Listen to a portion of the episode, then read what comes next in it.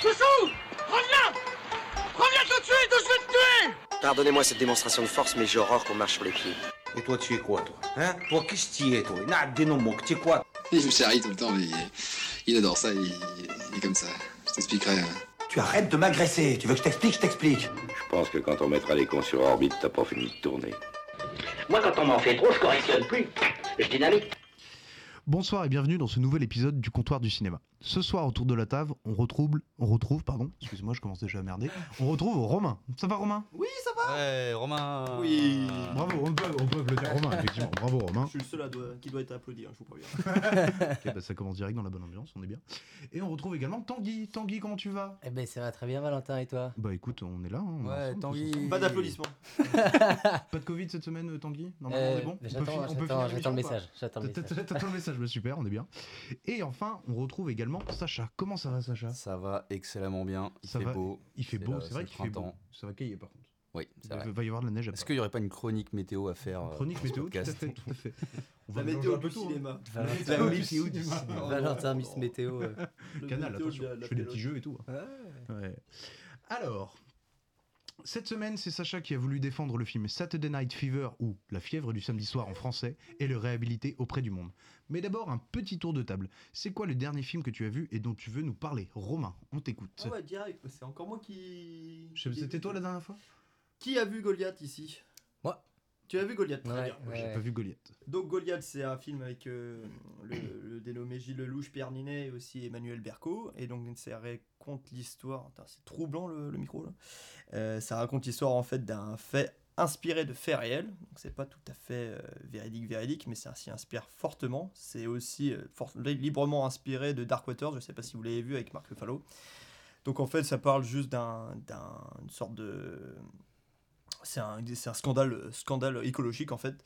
Euh, Scandale bon. d'État un peu, non? Hein? Scandale d'État un peu, non? Ouais, ouais, ouais, bah, il y a énormément de politique, un peu, c'est un peu mêlé euh, politique, euh, laboratoire, euh, agriculture, du coup, pour le coup, puisque ça parle en fait d'un, virus, non, non, de la contraction d'une maladie mortelle par certains des agriculteurs, due à l'utilisation d'une molécule très spéciale dans les engrais, les pesticides, etc., pour la culture des champs.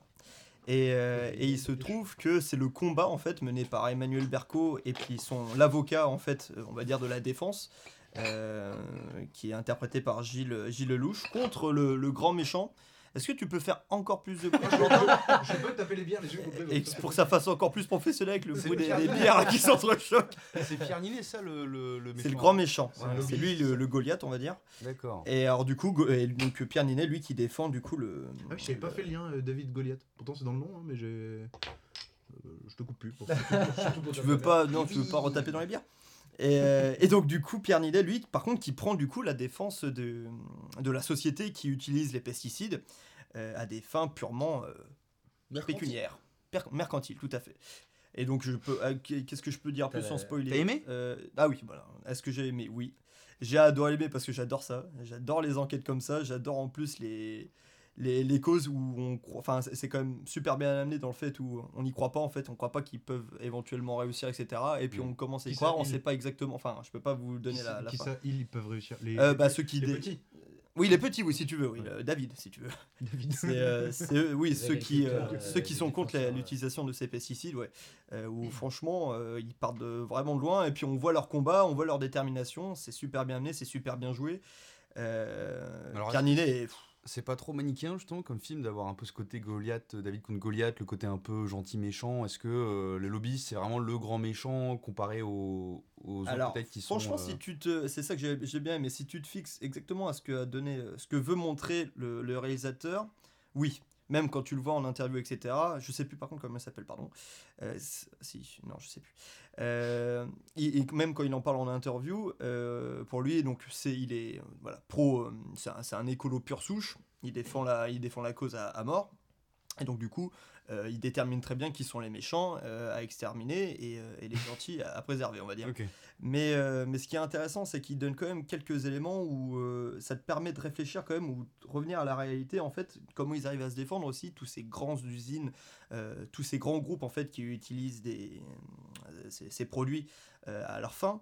Euh, c'est que, en fait, ce qui est intéressant, c'est que en 2000, 2000, euh, 2050, par exemple, on sera 10 milliards, tu vois. Alors, du coup, euh, très bien, d'accord, de vouloir privilégier le bio, etc., mais aussi une remise en question de si tu installes le bio dans nos agricultures euh, locales, euh, c'est une perte de rendement pour nos agriculteurs et aussi euh, c'est un manque de nourriture, d'apport de, nourriture pour les futures générations qui vont arriver et qui vont être de plus en plus nombreuses. Mm. Donc c'est là où ça devenait, ça, devenait intéressant. Il y a un parti pris de toute façon, Ouais. mais euh, franchement il y a quand même quelques éléments qui m'ont fait réfléchir et qui, moi, qui me sont carrément sortis en fait, qui, qui m'ont poussé à aller plus loin.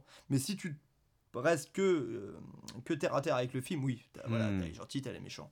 Ouais. Oui, parce que c'est ça, c'est son argumentaire, c'est genre de dire, bah, enfin, ce que j'ai vu dans la bande-annonce, j'ai vu que la bande-annonce, mais son argumentaire, c'est de dire, bah, ce que tu viens de dire, euh, si on fait plus ça, bah, on va tous mourir de faim, on produira, Bah, beaucoup, ça, en fait. on produira beaucoup moins. Alors après, à définir après des experts, c'est des vrais experts qui vont pouvoir te dire, par exemple, en dehors du film, leur avis. Moi, j'en ai pas vu sur, euh, sur YouTube, malheureusement, mais peut-être qu'ils disent, oui, non, en 2050, on sera pas 10 milliards, il y aura d'autres moyens, etc. Mais la question, elle se pose, d'accord, on veut arrêter toutes les pesticides, mais quelles sont les conséquences? Alors d'accord, il y aura une meilleure santé, donc il n'y aura pas d'utilisation de, no- de, de produits nocifs, donc une meilleure qualité euh, de l'air, une meilleure qualité de nos eaux, etc. Très bien, et de nos terres. Mais est-ce qu'on aura assez de nourriture pour tout le monde du coup? Il faut quand même bien bouffer. quoi. alors non mais voilà, alors c'est ça le sujet, c'est vraiment euh, et moi ça m- ça m'a permis quand même de- d'y repenser derrière après le film. Donc et j'adore ces films là. Mm. J'adore les films d'enquête de toute façon. Mm. Mais moi, je te rejoins là-dessus, mais je trouve que en termes de, en termes de mise en scène, euh, je suis pas d'accord dans le sens où je suis d'accord que ça fait réfléchir sur, sur ces sujets-là, euh, du côté du méchant, du côté de voilà, euh, il va falloir nourrir tout le monde et tout. Mais c'est pas amené euh, du tout subtilement dans le sens où ces arguments-là sont présentés comme des faux arguments. Voilà. Tu vois, enfin, ils prêtent pas à réfléchir. En fait, il y a rien qui tous les arguments des gentils sont amenés, voilà, c'est des arguments qui sont vrais, qui sont portés par des vrais scientifiques, voilà, qui ont fait des vraies études, et tous les arguments euh, des lobbyistes, euh, eux, sont, euh, sont euh, tu vois, mis, par, euh, mis sur le dos de la cuillère. euh, putain, j'ai un des Derrière le expressions. dos de la cuillère? En gros, Oh, c'est pause pour trouver ces mots. je sais ce que je veux dire?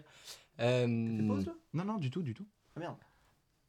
je sais- C'est pas grave, c'est pas grave. Enchaîne, enchaîne. non, en gros, Je vois ce que tu veux dire. Et je suis- En gros, en gros c'est des arguments qui sont euh, utilisés à la légère et qui sont utilisés comme ça, genre en mode euh, ouais, mais en fait, si on fait pas ci, ce sera ça et tout. Et c'est euh, aucunement justifié par des vraies études, par des voilà. Et du coup, en fait, bah, ça fait réfléchir, mais en même temps, il y a aucun. euh, Enfin, la vie est 100% tranchée, euh, David, comme tu le dis. Et ça, c'est dommage. Parce que c'est vrai qu'il y a des questionnements intéressants du côté Goliath. Bah, je suis pas- bah, là, c'est le parti pris que tu as voulu le voir, mais moi, euh, par exemple, dans les experts, tu avais des experts aussi qui. Et, et même, même le bon sens t'amène à penser ça, donc je trouve que les arguments qu'ils ont donnés. Après, le parti pris du film, ok, d'accord, d'accord, c'est vraiment de toute façon la préservation de, de l'environnement et de notre santé. Mais après, il y a quand même, si tu prends les faits, et surtout, il n'y a pas eu de réponse par rapport à ça. Quand les lobbyistes, etc., ils disent ça, je me rappelle très bien, je- moi j'attendais, comme tout, dans tout débat, même quand il est politique, etc., s'ils avaient une réponse derrière, il n'y en a pas eu.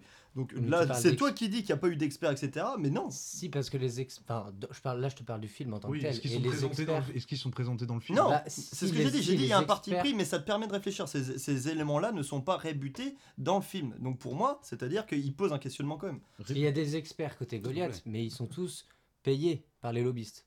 Donc c'est plus des experts. Enfin, c'est des. Non, ah non, non, non, non, non. Bah, La- si. Non, non, non. je- Enfin, je veux dire, qui, parle qui- du film encore une fois. Oui, oui, oui, dans, dans le film. Mais euh, je vois pas pourquoi les lobbyistes, en fait, ils seraient forcément. euh, Là, là c'est un avocat, on parle d'un avocat, Pierre Ninet, par exemple. Mais il y a des experts derrière, tu vois. C'est pas un Là, là, par exemple, hein? Il pas est, un il est avocat. lobbyiste, Pierre Ninet, il est pas avocat. Il est lobbyiste, oui, mais il défend une cause. Il est avocat, en final. Il défend. il- Ah, Au tribunal, c'est bien. C'est pas, c'est pas un avocat, mais ouais, ouais. Moi, j'ai mon, j'ai une connaissance qui est, qui est lobbyiste et c'est pas du tout, euh, il est pas du tout avocat. Jamais. Mais lobbyiste, c'est pas. T'as pas, pas sur ton. CV écrit lobbyiste. Bah bien sûr que j'ai. Non. C'est pas un métier, lobbyiste. C'est diplomate de cause urgence. Voilà, dans un- engagement privé. Tu, peux être employé dans des cabinets de lobby.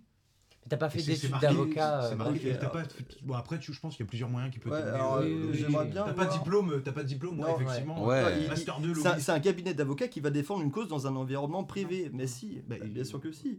Je suis pas sûr. Le lobbyiste défend des intérêts économiques, une cause, une opinion, un groupe de personnes et influe sur les personnes qui détiennent le pouvoir. Quel est Oui. le rôle d'un lobbyiste Il- Mais il ne fait absolument aucun procès, rien du tout. Ah. Il, ne, il ne répond pas. Si, euh, si sa cause est attaquée, euh, c'est pas lui. Lui, il va défendre dans les médias, il va défendre auprès des politiques. C'est lui qui va influen- influencer des idées auprès des politiques. Et euh, il y a plein de politiques, tous les politiques se, Ouais, mais tournent, c'est- se tournent vers des cabinets de lobby pour dire bah, à propos de cette loi, qu'est-ce que, en fonction de mon parti politique, ce que je dois penser, tout ce genre de choses, comment je peux amener la loi, euh, comment retravailler plutôt sur la formulation. C'est que de la reformulation en fait, le lobbyisme. Mais c'est un rôle d'avocat qu'il a.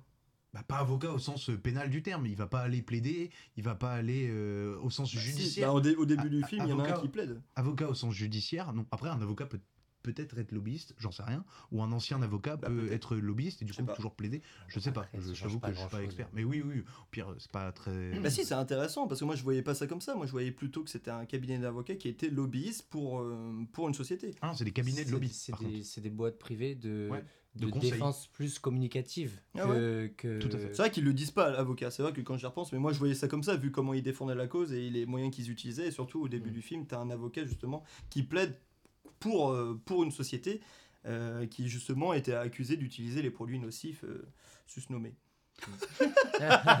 Et vice versa. En Et tout cas, un film qui fait euh, beaucoup d'émoi. euh, j'ai Bah ça, c'est c'est sûr. C'est Et en tant film que qui fi- fait parler, un Ouais, film qui en, tant que film, film, genre en termes de réalisation, de suspense, est-ce qu'il y a un mystère? Ou pas du tout? Parce que tu dis que j'aime les films à enquête et tout. Je pense peut-être à Boîte Noire qui est sorti il y a pas si longtemps que ça. Ouais, c'est un film d'enquête ça Non, moi je pensais plutôt. euh. Non mais comme j'ai pas vu le film, je demande un peu, tu vois. euh, Qu'est-ce qu'il vaut en tant que film euh, Tout à l'heure, tu parlais du réal, du coup, donc qui est, euh, là j'ai checké un peu, Frédéric Frédéric Tellier, du coup, qui a fait aussi euh, L'affaire Esquin. Sauver ou Périr, l'affaire Esquin, ouais, carrément, donc euh, il reste un peu dans ses. Goliath non plus. Ah, elle- elle- L'affaire Esquin, vous êtes pas aimé Goliath Non, bah, bah attends, je te laisse finir. peut-être Attends, on entend le. Non, l'affaire S15, c'est génial. Mettez-vous en mode avion, s'il vous plaît, parce que je- j'entends les bip bip. Euh. Je crois que c'est Tanguy. Non, non, j'étais déjà en mode avion. Non, en gros, en gros, moi, par rapport à Goliath, j'ai adoré euh, le- l'aspect euh, thriller euh, et le jeu, mais en même temps, c'est- c'est c'est des comédiens voilà, qui n'ont plus rien à prouver et qui sont tous très forts dans, dans ce qu'ils font. Maintenant, moi, le côté mise en scène, je, je trouve ça assez. Enfin, j'ai vraiment pas aimé. Je suis sorti plusieurs fois du film en me disant, mais là, c'est beaucoup trop, quoi. Tu vois, genre, l'aspect euh, pathos est vraiment surutilisé. C'est le rôle de Bernier, ça, du coup. Berco, Berco. je dis quoi. Berco, ouais, ouais, non, mais c'est plus là, en- vraiment en termes de mise en scène, où, euh, où tu vois, euh, euh, par exemple, tu as une agricultrice qui va s'immoler. juste avant, elle fait une lettre d'adieu, elle est dans un champ à la brume avec ses vaches. T'es là, c'est à la limite de la grosse caricature. Tu dis ça passe encore, et là, boum, t'as un gros plan drone qui la sort de son champ, et là, je suis, mais là, c'est pas possible. Enfin, genre. euh, Attends, quand ça? le, juste avant que l'agricultrice s'immole. En fait, c'est que des trucs comme ça à droite à gauche qui sont là, mais c'est, je trouve ça grotesque. Sort du film un peu. Ouais, l'image, pareil, moi j'ai pas du tout aimé. Euh, euh, je, enfin, je trouve euh, des, des choses vraiment pas justifiées, des gros promises, euh, mais pas beaux, euh, des cadrages qui bougent. Et à un moment, il y a un bain de minuit là, j'étais là, j'avais envie. J'exagère, Ouais, Il est un peu dur. Ah non, franchement, je te jure, ça bouge tellement. euh, C'est euh, c'est un enfer. Mais à un regarder, trépied, quoi. bordel C'est l'immersion. Ah non, c'est pas de l'immersion, là, ça donne Non, en fait, vomir. euh, moi personnellement, la mise en scène, elle est pas, elle est pas délirante. Je l'ai pas trouvé euh, vraiment euh, Simple au service du récit. Ouais, ouais, ouais, vraiment, c'est plutôt de la, c'est plutôt fonctionnel. Moi, je, je trouvais que c'était une mise en scène fonctionnelle, mais qui était pas dégueu à ce point-là. Euh, le pathos là, en même temps, euh, je peux le, je peux comprendre, mais euh, en même temps, Je trouve ça Quand- dommage. quand ça tu- perd en en vrai, puissance, le- quoi. Ouais, mais notre- la condition euh, de, de l'agriculture là en France, elle est tellement, euh, elle est tellement aux abois en ce moment que je crois. Est-ce que c'est des notes totalement du réel? Je suis pas si sûr. Et le cinéma, il sert à illustrer un quelque chose comme ça. Mm, Alors, euh, Oui, mais encore une fois, je te parle vraiment de mise en scène, hein, pas de scénario. Je trouve que, je trouve que ça dénote justement le vrai du scénario et ça le décrédibilise. Enfin, genre, ça fait euh, presque euh, reportage euh, de JT euh, misérabiliste. euh, Non, enfin, j'exagère, mais tu vois, dans l'intention. Non, mais Dans les yeux de Romain. dans l'intention, tu vois, c'est ça que je veux te dire. Et ça, je trouve ça dommage parce que ça dessert euh, une cause qui est, qui est, qui est, bah, y- enfin, c'est hyper important d'en parler, euh, ça c'est sûr. Pareil, la musique, tu vois, je, je, j'ai, je- j'ai du mal et tout, pareil, enfin, ça, ça Trop- trop- trop, dans trop le pathos, grandiloquent et tout, ouais. Ouais, C'est. Zimmer, je crois, qui a fait la musique. sur- Bon. Non, bah, je je vachement bien la musique- Non, moi j'étais entraîné, bah, peut-être plus par son sujet que par la mise en scène, mais j'étais dedans. Mais le, mais le côté thriller marche trop bien, euh, c'est hyper bien joué. euh, Ouais, c'est ça, j'allais vous se poser la question. euh, plus, plus grandi, plus j'aime euh, Pierre Ninet. Euh, il joue plutôt bien. Il est très très fort. ouais. Puis son, son personnage est vraiment intéressant. Donc, euh, Ah, c'est ça, c'est- on, se- on se souvient surtout du méchant en général. Et puis il y a- euh, il y, a aussi la mise en scène, là, intéressante, c'est vraiment qu'ils arrivent à faire les grandes différences entre ce mec-là, justement, qui est blindé comme euh, pas, pas permis, euh, qui vit dans le confort absolu, en plus, hein, qui travaille pour des mauvaises causes au final, puisqu'il sait au fond de lui, là, c'est une mise en cause de la morale en plus. Et d'un autre côté, le plan juste après, t'as pas vu ça, où tu arrives directement euh, dans, dans- dans la vie des agriculteurs, par exemple. Donc là, par exemple, tu as une soirée, ils sont au vin, etc., avec Pierre Ninet, belle soirée de ouf. Et après, tu arrives dans un truc un peu plus relais, un peu plus populaire, avec euh, beaucoup plus de joie de vivre et tout. Alors que là, quand ils étaient, euh, quand ils étaient dans la soirée de Pierre Ninet, bah, c'était un beaucoup plus terne. Donc bon, bon montage. Mais là, bah, c'est un peu mais- manichéen pour le coup. ouais, et puis belle, certains belle côtés, je soirée, le trouve pas tout euh, le temps, mais je trouve. Belle soirée en Bretagne, tout le monde est en Voilà, ciré jaune ça. et en, et en Ouais. marinière. euh, Ah, pas si bien. tu vois, C'est de soirée. D'ailleurs, on est tous avec un ciré jaune. Mais oui.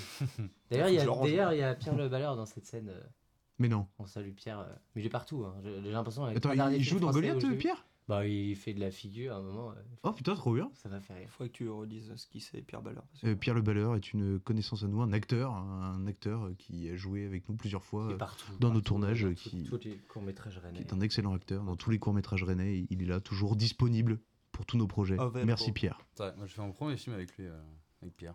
Ah ouais? Ouais. Larfeuille. euh, Ah oui, il est dedans Ouais, ouais, il est dedans. Il joue quel rôle? Il joue le, bah, le grand méchant. Ouais, il joue Larfeuille, ouais, Il joue voilà. le Larfeuille.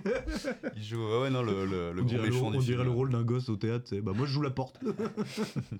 Je joue purée. Mais, mais tu sais très bien, tu sais très bien qui c'est. On a fait le dernier clip. euh, Mais je suis meilleur pote avec lui, on s'est encore envoyé des photos là. Ah bah. Quel Non, genre, non, quel genre de connais photo Pas trop, mais non, non, mais c'est vrai, c'est c'est pas dans le cadre du podcast. dans le, dans le clip de Lodi. Oui. Le premier de la Ouais, classe. c'est mon gars. Non, non, mais c'est mon gars, on se connaît pas trop, mais c'est mon gars, il est super gentil. D'accord. Et bah, est-ce que vous avez autre chose à dire sur euh, Goliath Non, ça pourrait, ou- enfin, en vrai, on pourrait, mais euh, on- vas-y, on a, je crois qu'il y a d'autres films quand même. Oui, il y a- il y, a quelques films. Tanguy, de quel film tu veux nous parler, toi? Apparemment, tu es allé au cinéma et tu n'étais pas très content vu les messages que tu nous envoyais sur la conf. Mais les gars, faut que je dise un truc. Là, c'est pas possible. Allez, Ouais, dis-nous quel film tu es allé pour- voir? Je vais passer pour le connard qui aimerait. Ça, c'est vrai, ça. Mais en vrai, en vrai, tu vois, il y avait une période euh, de films au ciné où c'était trop bien, il y avait plein de films trop cool. Et, euh, et là, en ce moment. C'était une euh, période un peu creuse là, ces compliqué, dernières hein. semaines. hein, Je suis un, je suis un peu d'accord. Ah ouais, là c'est un peu. euh, Je, je voulais, bah, je voulais parler de base de Notre-Dame, mais en fait j'en ai beaucoup parlé euh, autour de moi et je commence à en avoir marre. Je le critique à. à fond, ouais. Bah, justement, t'as tous tes- t'as tous tes arguments. vas-y. Ouais. Maintenant, tu l'as vu? Non, j'ai pas vu à Fais une 20 ans, mais ça a l'air- ça a l'air chouette. Hein. Ah ouais, C'est cool, ouais. c'est un plaisir. Euh, non, alors. euh, bah, Enfin, Il y a euh, un drone à un moment, je suis pas sûr que ça va te plaire. Euh, non, euh, Notre-Dame. euh, Notre-Dame brûle, donc, c'est de la Jean-Jacques Hano. Parce que du coup, on a parlé peut-être longtemps de Goliath, mais euh, C'est pas grave. Grossièrement, C'est pas il y a- grave, on le temps, mec. il y a 30 minutes euh, au milieu qui sont vraiment, euh, vraiment plutôt cool. euh, où tu suis des pompiers, euh, voilà, t'as vraiment de la tension, t'as du feu. C'est un gros budget, hein, le, film, le film a coûté 30 millions. Euh, donc bah, ils c'est ont vrai recréé des Autant, parties autant la... pour sauver Notre-Dame. Ouais. Ils ont créé- recréé des parties de la charpente de Notre-Dame en studio et, et ils l'ont fait euh, cramer en taille réelle en plus, donc, euh, donc des, des constructions assez fat. Donc cette partie-là est vraiment chouette. Euh, maintenant, le reste, donc de 1h15, euh, 1h30, euh, bah, c'est le pire film que j'ai vu cette année, quoi, vraiment. Ah ouais? Ah, c'est un enfer. Mais à tout point de vue, genre. bah, tu vois, je parlais. je- ouais. drôle non, tu vois, je parlais de. Je parlais de misérabilisme. Oula. Dur à dire. Euh, oui. Euh, là, genre, c'est vraiment. euh, Tu peux pas faire plus, quoi. Enfin. euh, Pathos. Ouais, bon, Ah, euh, pathos, mais euh, pathos dans la smoule, tu vois. Genre. euh, On la c'est- garde, on les garde pour le prochaine fois. non, tu vois, c'est. c'est- En mise en scène, c'est c'est abusé. Enfin, genre, c'est. hum, Tu, tu as des statues qui pleurent, euh, t'as t'as- t'as des, t'as des enfants qui mettent des chouchous sur des bougies, euh, t'as des. euh, Crame, ça aussi. Non, mais en gros, tu vois, genre, ça commence par euh, une intro. euh, T'as un, ouvrier qui va vers Notre-Dame, qui a une cigarette euh, et qui va vers Notre-Dame. Donc, déjà, tu fais le parallèle évidemment.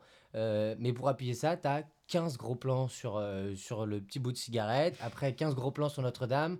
Regardez, ça va peut-être cramer. Hein. Et après, euh, t'as un... Ouais, as gros plan euh, de 10 secondes sur le fait il éteint bien sa cigarette. Regardez, c'est pas l'ouvrier hein, qui avait brûlé Notre-Dame. Après, il entre, on lui explique le local technique. Tu as, 10 gros plans sur tous les trucs techniques, mais des trucs vraiment pas.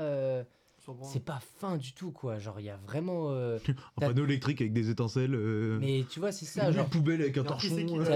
c'est euh, pas la cigale qui a allumé le. Parce qu'on bah, en fait, allumé au final. c'est. Non, non, non, non. En gros, de Dieu. qui en gros, c'est. euh, c'est plusieurs euh, incidents qui avaient très peu de chances de se produire qui se sont produits au même moment et qui ont fait que moche. un truc qui avait euh, très très très très peu de chances d'arriver est arrivé. euh, voilà. Mais tu vois, tu vas avoir un, tu vas avoir un panneau euh, dans la charpente et ensuite le panneau va s'arrêter sur un extincteur pendant 10 secondes. T'es là, mais tu vois, genre c'est c'est vraiment aucune finesse. Après, comme je disais, je l'ai tellement critiqué que je j'arrive même plus à savoir ce qui est de vrai du faux. Mais euh, perdu, mon pauvre bah ouais. Mais en fait, ça me perdu. fait juste chier que. Après, c'est normal, hein. Enfin, tu vois, c'est Pinot euh, qui, euh, qui produit le film, mais. euh, C'est vrai? Ouais, mais que t'aies 30 millions pour des films comme ça, euh, tu vois, ça remet, euh, ça remet vraiment beaucoup de choses en question, tu vois, sur, euh, sur qu'est-ce qu'on finance, sur... euh, Parce que là, euh, tu vois, t'as Notre-Dame qui brûle, t'as tout Paris qui chante avec des enfants qui sont là en train de prier, enfin, tu vois... Après, les images qu'on a vues, tu vois, c'est pas forcément tout du, tout du mytho, tout de l'inventé non plus, parce qu'on a vu quand même beaucoup d'images où les gens étaient amassés, t'avais vraiment des gens qui, qui priaient et tout.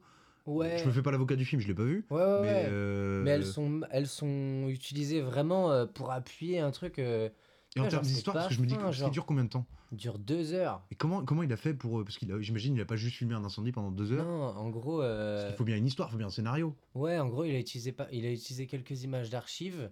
euh, et dans ces images d'archives-là, il y a eu des VFX qui ont été faites, mais qui sont vraiment sales. Je sais pas, même même dans la bande-annonce, on voit la fumée, on n'y croit pas du tout. Tu vois, genre, il y a un, y a un- Un un gars qui VFX, va euh, effets la- spéciaux pour, le- pour, Oh, pour les profanes. Pour les profanes, euh, on n'en sait rien. tu sais. Non, mais il y a un gars qui va vérifier euh, la charpente parce qu'il y a l'alarme incendie qui s'allume. Donc, l'alarme incendie, à cause d'erreurs de code, il va voir dans le mauvais endroit. Et du coup, il est là, plan euh, grosse contre-plongée. Il est sur son talkie-walkie et il dit Rien à signaler, euh, encore une erreur. Et derrière, tu vois une grosse fumée dans la charpente du haut. Tu vois, c'est que des trucs comme ça. Mais, mec genre- lève la tête un peu mais, peut-être. un- euh, mais oui, tu vois, enfin, c'est- gros comme une maison. Ouais, c'est euh, gros. c'est que des trucs. Mais c'est est-ce que qu'il n'y avait pas assez, assez- Enfin, peut-être qu'il n'y avait pas assez de matière en fait pour faire un film comme ça. Déjà, Bah, j'ai trouvé- l'histoire, euh, enfin, de base, je, sais- enfin, je, je vois pas comment tu peux en tirer une histoire quoi de cet événement-là. Comme World Trade Center, vous l'avez vu ou pas? Avec euh, Nicolas Cage? Ouais. Non, j'ai pas vu. J'ai juste vu la jaquette chez un de mes potes. Il a une très belle moustache sur la jaquette avec un peu de sang. Magnifique. Mais c'est tout. Mais on s'intéresse pas aux mêmes détails. Après, tu vois, World Trade Center, moi je pense ce qui est intéressant, c'est que c'est criminel aussi, tu vois, et puis ça dépeint aussi une, une certaine Alors- époque. Alors que peut-être que, enfin, Notre-Dame, là, tu vois, il y a pas, enfin, ça n'a pas été revendiqué, ça n'a pas Alors, été, tu alors, vois. dans euh, ces cas-là, si tu veux un côté un peu plus. euh, si, si- si le côté un peu euh, assassinat de masse euh, t'intéresse, euh, Moi j'adore, je suis très féru de.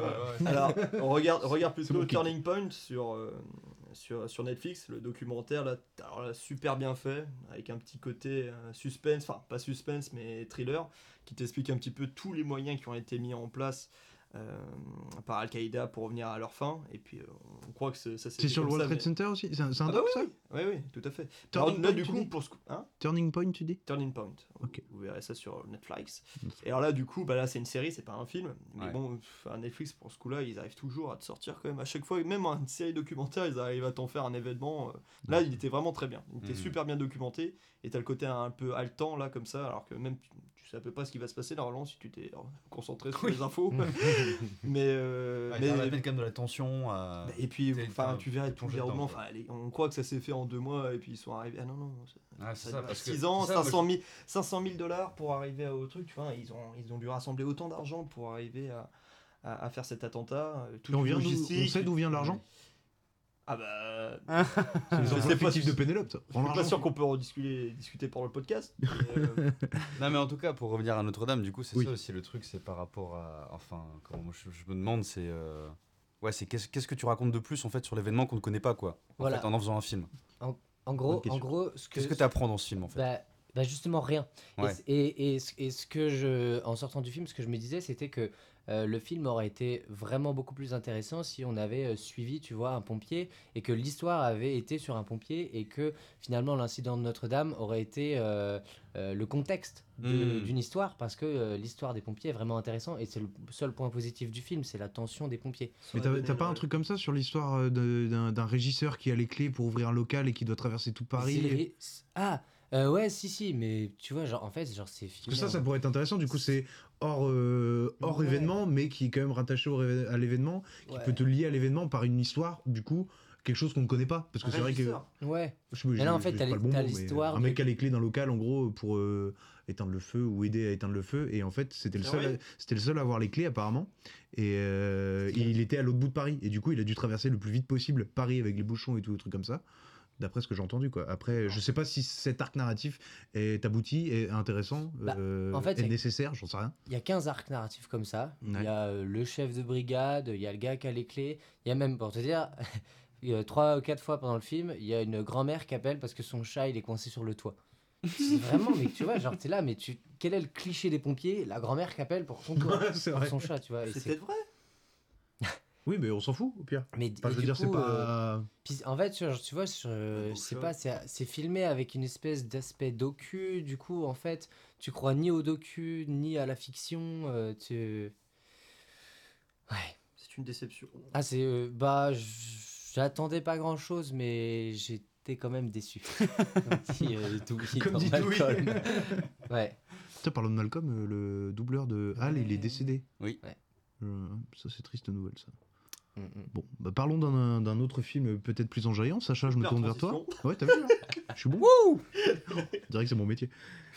Sacha, je me tourne vers toi. Oui. Tu as vu un film récemment dont tu voulais nous parler. Peut-être Euh, nous deux d'ailleurs. euh, Ouais, non, non, temps, bah, euh, enfin, le dernier en date que j'ai vu, c'était Jumper, du coup, euh, voilà. euh, Hayden Christensen, Ouais, voilà. Anakin. euh, Anakin. à jamais dans mon cœur. Ouais, ouais, non, mais j'avais déjà entendu un peu parler de ce film parce que du coup, euh, moi je m'étais posé la question aussi, cet acteur-là, euh, qu'est-ce qu'il a fait après Star Wars, quoi Parce que bon, je veux dire, c'était quand même une icône, quoi, quand on est plus jeune, enfin. Ouais, il avait une carrière mais toute tracée. type, bah quoi. ouais. Et en fait, euh, apparemment, ça a été beat sur beat, donc Jumper. Enfin, tous les, Ouais, tous les rôles, de- tous les interprètes d'Anakin Skywalker, je crois que le petit là dans la menace Ouais. il a fait que des directs ou Ouais, ou devenu DVD, c'était Non non, mais c'est c'est surtout que enfin, tout le monde lui a craché dessus alors qu'il avait 11 ans, le pauvre gamin. Il Euh, jouait mal. bah, il je joue mal. sais qu'il jouait mal. c'est vrai qu'il joue mal, mais en même Mais temps. bon, c'est un euh, enfant, T'as vu les dialogues qu'il doit dire euh, Est-ce que t'es un ange Euh, comme ça, euh, euh, les dialogues sont des. Un enfant. Oui, mais les Un dialogues, les dialogues sont un peu à chier. Euh, et puis, euh, George Lucas n'a jamais été reconnu pour être un excellent directeur d'acteur. Le mec a fait six films. Euh, pas vraiment comme ça que tu développes une carrière de direction d'acteur. Toi, Sacha, réalisateur, euh, ta direction d'acteur, tu la gères comment? Bonsoir. Bonsoir. On la gère pas. On la gère pas. On, On l'a subi. Non, non, mais pour revenir à Jumper, vas-y, vas-y, je te coupe plus. Bah non, non, mais j'ai pas grand, grand chose à en dire. Hein, euh, Mais très, ouais, très sympa, très sympa comme film, euh, très marrant. euh, voilà, c'est un- Il y a Samuel Jackson aussi. Ouais, Samuel Jackson. Il a pas euh, les cheveux genre tout blancs Si, les cheveux Ouais, tout blancs. je me souviens. ça, Et c'est les parce cheveux que je l'ai- tout je l'ai vu il y a euh, longtemps. Moi, ça m'a fait penser un peu, mais du coup, je pense que c'est c'est venu avant Jumper, je crois. Mais t'as ça dans plein de- dans plein d'histoires. Mais tu sais le côté un peu Assassin's Creed où genre t'as euh, dans Assassin's Creed t'as en gros les assassins contre les Templiers. Oui, Et là t'as en gros euh, on va dire les trackers, je sais plus, enfin je sais plus comment ils s'appellent là, euh, contre les Jumpers quoi. Parce que résume un petit peu l'histoire de Jumper, s'il te plaît. Ah bah alors, j'ai mal le faire, mais grosso modo, en fait, c'est ça se passe à notre époque, dans notre monde. Les lois de l'univers sont pareilles aux nôtres, sauf que il y a des gens qui ont la capacité de jumper, c'est-à-dire qu'ils peuvent se téléporter d'un endroit à l'autre. Et euh, et euh, pour contrer ça un peu, parce qu'apparemment c'est un mal dans la société qui existe depuis euh, des siècles et des siècles, et bah, il y a une sorte de confrérie qui existe, qui est là pour euh, détruire les jumpers. Et, et donc, euh, voilà. c'est le pitch. Mais alors après, parce parce que du coup, je me suis renseigné. Est-ce que, est-ce truc est-ce qu'il y a eu euh, des intentions de suite par, par rapport à ce film? Et parce que du coup, là-bas, c'est des bouquins. Et euh, visiblement, dans les tomes suivants, après, ils peuvent jumper de planète en planète. Enfin, apparemment, c'est- ça part dans un. Ils peuvent même voyager dans le temps. Mais euh, du coup, bon, bah ça, malheureusement, Mais on le voit pas dans le film. peut pas, euh, je, rappelle- je, crois, je l'ai vu une fois, mais ça, ça à dater. Il jump pas, mais qu'aux États-Unis, non? C'est que des endroits qu'il a déjà vus, je crois. Ouais, c'est ça, il a des photos. En fait, il a Ah des oui, photos. c'est ça, dans et du appart, il a des coup, euh, voilà. voilà, pour voilà. pouvoir jumper où il veut. Parce que j'ai j'ai une scène en tête. Ouais. Il est en train de. Genre sur une chaise euh, relax, euh, genre chaise de jardin, chaise de jardin sur le sphinx en train de Oui, boire un petit oui. cocktail. En vrai, c'est euh, un peu un fantasme pour tout le monde. Non, Parce mais que là, c'est un endroit où il a été. Lui, il a déjà. Non, mais il a des photos. Du Sphinx. Il a Ouais. des photos pour voir où il va jumper, tu vois. Ouais. Et j'avoue que c'est. eh, franchement, se téléporter, ça a toujours été notre rêve de gosse. Non, pas moi. non. Pas toi si, C'était quoi ton rêve de gosse, Normand Je me transformais en arbre. Bah, mais euh, par exemple, euh, dans le film, ils ont tourné à un moment, il y a une séquence qui se passe dans le Colisée, et en fait. euh, Le climax, non Euh. Non, bah. ah, pff, ouais, de toute façon, bon. Si on, parle, si on commence à parler du scénario, vraiment, on est un peu dans la merde, mais bon. mais du coup, ils tournent au Colisée, et apparemment, ça faisait je sais pas combien d'années qu'en fait, euh, il y avait plus le droit de tourner au Colisée, quoi. Et du coup, c'est ce film-là qui a eu euh, la, la possibilité, en fait, de tourner au Colisée, alors que ça faisait, ouais. Euh, je sais pas, 40 ans, 50 ans qu'il n'y avait pas eu de film tourné au Colisée. Ça se trouve, je dis peut-être une connerie. je Genre les mecs, 20 ils ont ans, mais- refusé des Scorsese, des Cameron. Ouais, ouais, ouais, en gros, en gros, Jumper, voilà. Banco. Exactement. Mais du coup, donc la contrainte, c'est qu'ils n'avaient pas beaucoup de temps pour tourner et qu'ils ont dû tourner tout en, en lumière naturelle. Euh, donc euh, pas d'installation de projecteur, machin, pour préserver un peu le site quand même. Mais euh, voilà, bon, c'est le, le petit kiff. Apparemment, ouais, du coup, de ce que, de ce que j'avais vu aussi, Eminem aurait dû euh, jouer dans le film aussi. Enfin, Le rôle, le rôle principal Oh, euh, non, le deuxième, enfin le, le pote Ah, jumper. euh, Jamie Bell, euh, celui qui joue euh, Billy Elliot Oui, Oui, Ah, putain, d'accord. c'est vrai que c'est lui. Bah ouais, c'est lui. Eh, du- C'est lui. Jimmy Jimmy je comprends pas comment Eminem il a pas pu avoir une carrière d'acteur. hein. Parce qu'il joue bien dans Hitman. Bah putain, ouais. Il a vu C'est ça. vrai, c'est vrai. Ah ouais, Peut-être il a pas, pas poussé plus le truc. Hein. C'est dommage. Je sais pas, après. euh, Mais euh, ouais, alors moi je me souviens d'un truc qui m'avait un peu gêné sur Jumper. Rien à voir avec le film. C'est que le rôle féminin euh, principal, c'est Rachel Bilson, il me semble. Rachel Bilson qui a été connue pour euh, son rôle euh, de Summer Roberts dans la série euh, Newport Beach, que j'ai beaucoup regardé quand j'étais gosse. Newport Beach Qui regarde ça, Newport- J'ai les DVD à la maison. Ça Attention. parle de quoi? Euh, C'est les trucs, c'est ceux qu'on fait euh, Gossip Girl. Juste avant de faire Ah. Gossip Girl, ils ont fait euh, Newport Beach. Juste après le caméléon et le clown. Ouais. non, mais en vrai, c'est pas. C'est une série de- avec Jarod, c'est- là. c'est- Une série teenager un peu. euh, C'est une, ti- c'est une teenage drama, tu vois. Et Rachel Bilson, dedans, elle est, il y a son copain euh, qui est joué, je sais plus par un autre acteur, j'ai oublié son nom. Ouais. Et euh, ces deux acteurs se sont mis en couple, tu vois. Et moi, j'étais trop content parce que le couple de la série était le couple dans la vraie vie. Ah. Et Rachel Bilson, après la série, fait Jumper avec Hayden Christensen et elle quitte le mec de Newport Beach pour aller avec euh, Hayden Christensen. Oh Donc mon cœur était tiraillé, tu vois, entre Anakin et, euh, et Seth Cohen dans la série. Bah, J'étais tiraillé et ça m'a toujours déçu. Je fais, Rachel, tu m'as déçu. voilà, mais sinon. Euh. Hein J'espère qu'elle s'en est remise. euh, je pense, peut-être, hein, j'en sais rien. Si elle nous J'ai écoute, pas- on- je la qu'elle nous salue, écoute, euh. mais j'ai pas contact avec Rachel, j'avoue. Et y a pas un bail comme quoi Hayden Christensen est devenu agriculteur ou je sais pas quoi? Bah, entendu parler de ça? Je sais pas, je crois, non mais j'avais lu un article apparemment. Il joue dans Goliath. On le voit au fond dans Goliath là. Il fait un sabre avec À un côté de. Pierre le Balleur, euh, là, ils ils ont une petite scène en ensemble. nostalgie. Non mais je me souviens d'avoir lu euh, un article il y a longtemps sur Facebook, tu sais, mais c'était des articles un Ouais, les les- putaclic et tout, je sais pas, mais Vous ne devriez jamais les- ce qu'il est devenu. oui voilà c'est ça, ouais, les acteurs à la vie brisée et je crois qu'il disait qu'il était devenu 4 acteur, mais surprendre.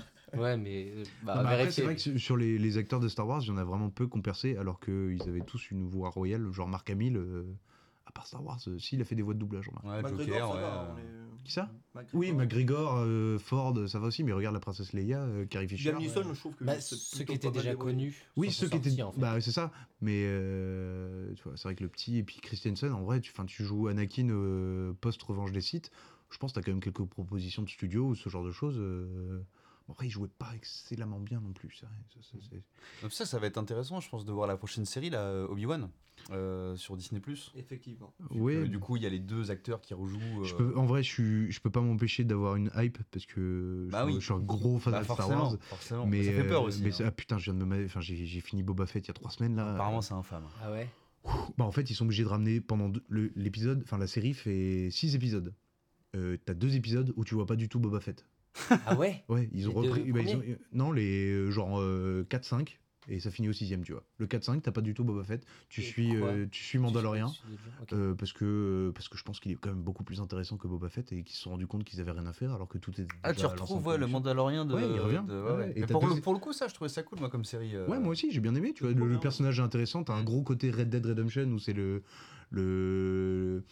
Il va se balader euh, de planète en planète, avoir des petites missions annexes. Des Ouais, mais, ça, c'est excellent parce Bah, que ça, moi, je trouve que c'est un truc qui manquait fait. un peu aux séries aussi, c'est qu'avant, il y avait. Enfin.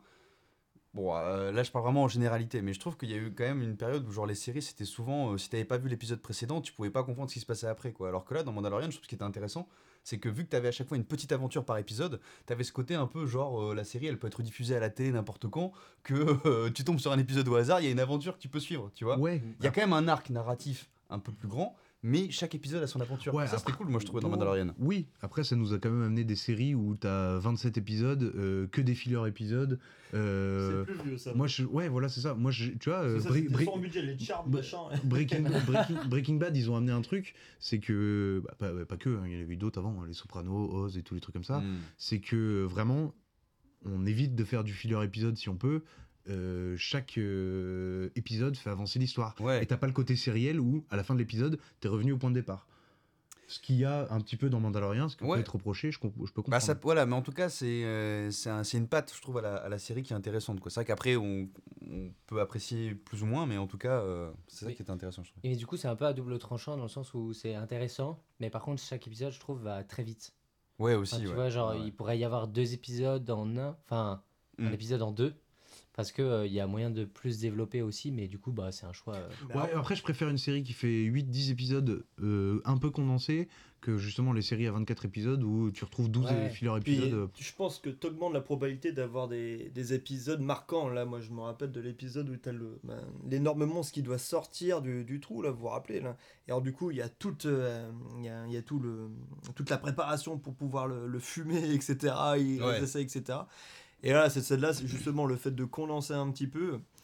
Euh, je pense que ça permet justement d'avoir euh, d'avoir une intensité à certains moments et des, des scènes iconiques que tu as beaucoup moins beaucoup moins qu'avant donc c'est pour ça il faut pas faut pas je pense il faut pas comparer par rapport à ce qu'on a ce qu'on a connu enfin faut aussi mais c'est vraiment les effectivement les, les trucs où ça pouvait se prendre à l'unité les, les épisodes et euh, mais par contre ça avançait pas l'histoire la trame principale avançait pas et puis il y avait peu, ouais. pas de budget partout parce que 27 épisodes c'est quand même long hein, t'en as pratiquement pour euh, 20 ouais tu dois en avoir pour 24 25 heures de de, de pellicule donc euh, donc non mais le Mandalorian j'avais trouvé ça très bien Boba Fett bon, moi j'ai j'ai que des retours pourris donc euh, non je vais pas y aller Ça donne pas trop envie de le voir. ouais. Mais Ah, je surtout vais que pas de y aller. base, enfin, je, je voyais pas ce qu'ils voulaient raconter dessus.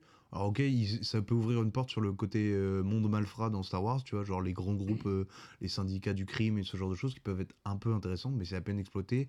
C'est surjoué, c'est mal écrit, c'est euh, c'est du cliché au possible, c'est des trucs what the fuck, genre pour pouvoir traverser le désert, il gobe un lézard qui se fout dans le nez, qui lui donne des ailes. Non, vraiment, c'est C'est un n'importe quoi. noir du désert. Dans le nez, dans le nez, va. dans le nez Non, restons. ça va J'ai fait pire. Ouais, et toi, alors, Val, qu'est-ce que t'as vu dernièrement euh, comme film? Alors, euh, dernièrement, j'ai vu d'autres films et moi, j'avais envie de vous parler euh, du dernier Batman parce que je pense qu'on est plusieurs à l'avoir vu ici. Et j'étais un peu mitigé au début parce que entre la tentative avortée de faire un DC Cinematic Universe commun, puis la proposition singulière qui était le Joker, genre oui, bah ça c'est le Joker, mais c'est pas dans le DCU. Mm. Après, bah on va faire Batman, mais celui-là non plus, c'est pas dans le DCU. On a changé de, on a changé de d'acteur, on change d'histoire. Ouais. Donc j'étais un peu, euh, j'étais un peu sceptique. J'étais encore plus sceptique quand j'ai vu les premières euh, photos et vidéos de tournage. Je trouvais que Pattinson, il avait- l'air d'un con. Et pourtant, Ah ouais je- ouais, avec le costume et même euh, a posteriori après avoir vu le film, je trouve qu'il a un peu l'air d'un con. Ah, ah. Dans le costume, dans le costume, parce que je suis un gros fan de Pattinson. J'aime beaucoup depuis. euh, un les- gros fan Ah, Valentin ah, J'adore Pattinson. Ah, de la de la première heure depuis Ah bah Harry non, Potter ah non, non, non, non, non, moi c'est depuis Good Times. ah oui Ah, d'accord ah, ouais ah le oui. non mais le truc il a 4 ans Euh, 2017 il est sorti, donc ça fait 5 ans. la mauvaise foi la mauvaise foi De- depuis 5 ans, j'ai le droit d'être fan, tu vois, j'ai j'ai le droit de tomber. euh, Tomber amoureux euh, voilà. t'es tombé en amour Je quoi suis tombé en amour. Non, non, mais c'est que je suis un- j'aime beaucoup ce qu'il fait. En fait, les prises de risque qu'il fait, euh, euh, il aurait pu enchaîner les rôles de merde après Twilight. Et non, il, il va chercher des trucs avec Good Times, il va chercher des trucs euh, très. Mais ça, d'ailleurs, je trouve c'est super intéressant de regarder le- les carrières, euh, enfin les parcours d'acteurs qui ont fait comme ça des films teenage Mhm. assez connus. Tu regardes Daniel Radcliffe, Elijah Wood. Enfin, ils sont tous allés à un moment donné sur du cinéma un peu indépendant, des trucs genre Pattinson, justement. Je crois qu'il y a pas mal de ses films où il est connu pour se branler dans ses films. Genre, Ah bon euh, il y a plein. Mais oui, dans Lighthouse, dans machin, il y a plein de Ah, j'ai scènes. pas où, vu euh, dans Twilight euh, il coquin Alors, bah, dans Twilight, non, mais genre après tous les films, euh, oui. Harry Potter dis donc on était surpris 15 ans, c'est Mais un peu sais, et, et- et trop marrant. Je sais pas si vous avez vu l'interview là qu'il y a eu euh, de, de Pattinson sur GQ où euh, il raconte que euh, pour être. euh, en fait, il trouvait ça nul juste de tenir sa baguette de sorcier comme un sorcier, quoi. Et qu'en fait, lui, du coup, euh, son but pour tenir sa baguette, en fait, il, enfin, il la tenait comme un gun. En gros, il la tenait avec deux mains, Ah tu oui. vois. Et que du coup, pour lancer ses, ses sorts, en fait, il faisait comme s'il avait un viseur avec sa baguette et il fermait à moitié un œil et du coup, il était là. Enfin, qu'en religion. tout cas, il, il se mettait beaucoup la pression, qu'il voulait bien faire, qu'il voulait. euh, Enfin, C'est c'est un acteur investi. c'est intéressant, ouais, franchement. son euh, premier rôle et il allait directement dans un truc énorme aussi, quoi. Donc, Ouais, franchement, c'est pas évident hein. non plus. hein. Mais carrière intéressante, je pense. C'est ça. Et puis là, je le vois euh, putain, dans Batman et tout. Et euh, je tiens à dire qu'il fait grave le taf. Genre, euh, j'étais agréablement surpris. Et du coup, pour parler plus généralement du film, bah, moi, j'ai beaucoup aimé, même si j'ai quelques réserves, hein, euh, notamment le fait qu'il est, je suis loin d'être le premier à le dire, euh, beaucoup trop long. Ils vont en faire une trilogie, je crois, non C'est ça, apparemment Ah, J'en sais rien. j'en sais Ouais, rien. Mais ça. putain, mais euh, en fait, il est, voilà, le gros problème que j'ai avec ce film, c'est qu'il est beaucoup, beaucoup trop long. C'est, euh, il y a quatre actes. Le quatrième acte, il sert à rien. Le gros climax de fin, là, je trouve un peu éclaté en plus. J'y reviendrai. Mais par contre, il y a plein de choses intéressantes. Il s'inspire de plein de BD que j'ai que, voilà, je, suis un gros fan de Batman aussi, donc j'ai lu beaucoup de ces BD. Et euh, notamment le côté, euh, ce- ce qui ressortait pas trop dans les autres films Batman, c'est le côté la peur qu'il inspire Batman. Genre l'introduction, la première fois on voit Batman dans le film, ah, je sais pas pour vous, hein, mais en fait on est du point de vue des criminels. Et ça c'est très intéressant parce que je l'ai pas vu dans d'autres films.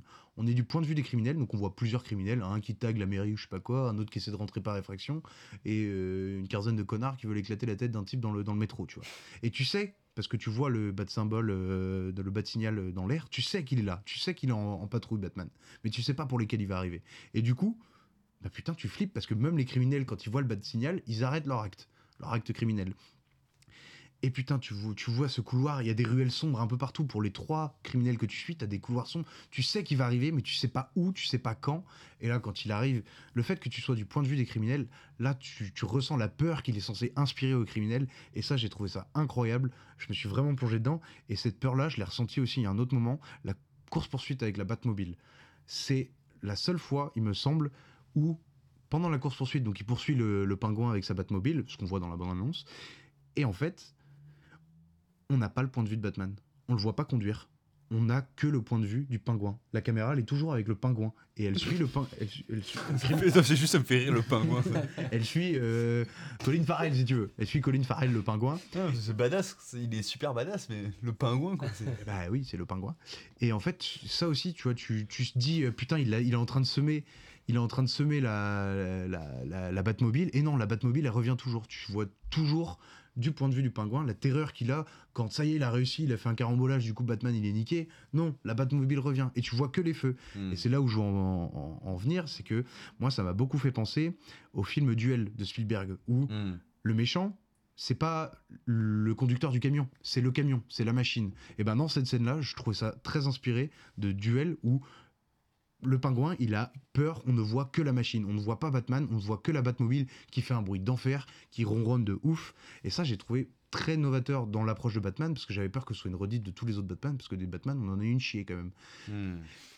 Et voilà, et donc euh, ça, et puis j'ai surtout un autre problème, c'est avec les énigmes, parce que ils font appel à Batman, c'est censé être le meilleur détective du monde. Donc le... Ça, apparemment, ça a été moins euh, mis en avant dans les autres films, le côté détective de Batman. Justement, Enfin, là, c'est- il y avait une intention ouais, en tout cas. Ouais, je suis d- il y a l'intention. Ils n'ont ils ont pas arrêté de communiquer pas vu, dessus. moi, hein, mais. euh, Ils ont pas arrêté de communiquer dessus et du coup le méchant qui est l'homme mystère, il fait des meurtres pour révéler à Gotham et aux yeux de tous un complot. Et hmm. pour ça, il a besoin de la complicité euh, indirecte de Batman qui va résoudre les enquêtes et résoudre les énigmes. Sauf que les énigmes qu'il a, c'est vraiment des énigmes euh, niveau, niveau terminal, quoi. Donc je vois pas l'intérêt de faire des énigmes, euh, enfin d'avoir besoin du meilleur détective du monde, Batman, pour résoudre des, des énigmes de ma- terminal, quoi. Donc les flics, ils ont aucun intérêt à appeler Batman, ça ne sert à rien. Euh, hormis le fait qu'il y a écrit sur le sur l'enveloppe qui cache l'énigme, euh, bah donnez ça à Batman quoi. Du coup, j'ai trouvé ça complètement con. Les énigmes sont débiles. Le le euh, la résolution de l'énigme est très bien. Tu t'es fait mal Romain? Ou t'es choqué par mes propos?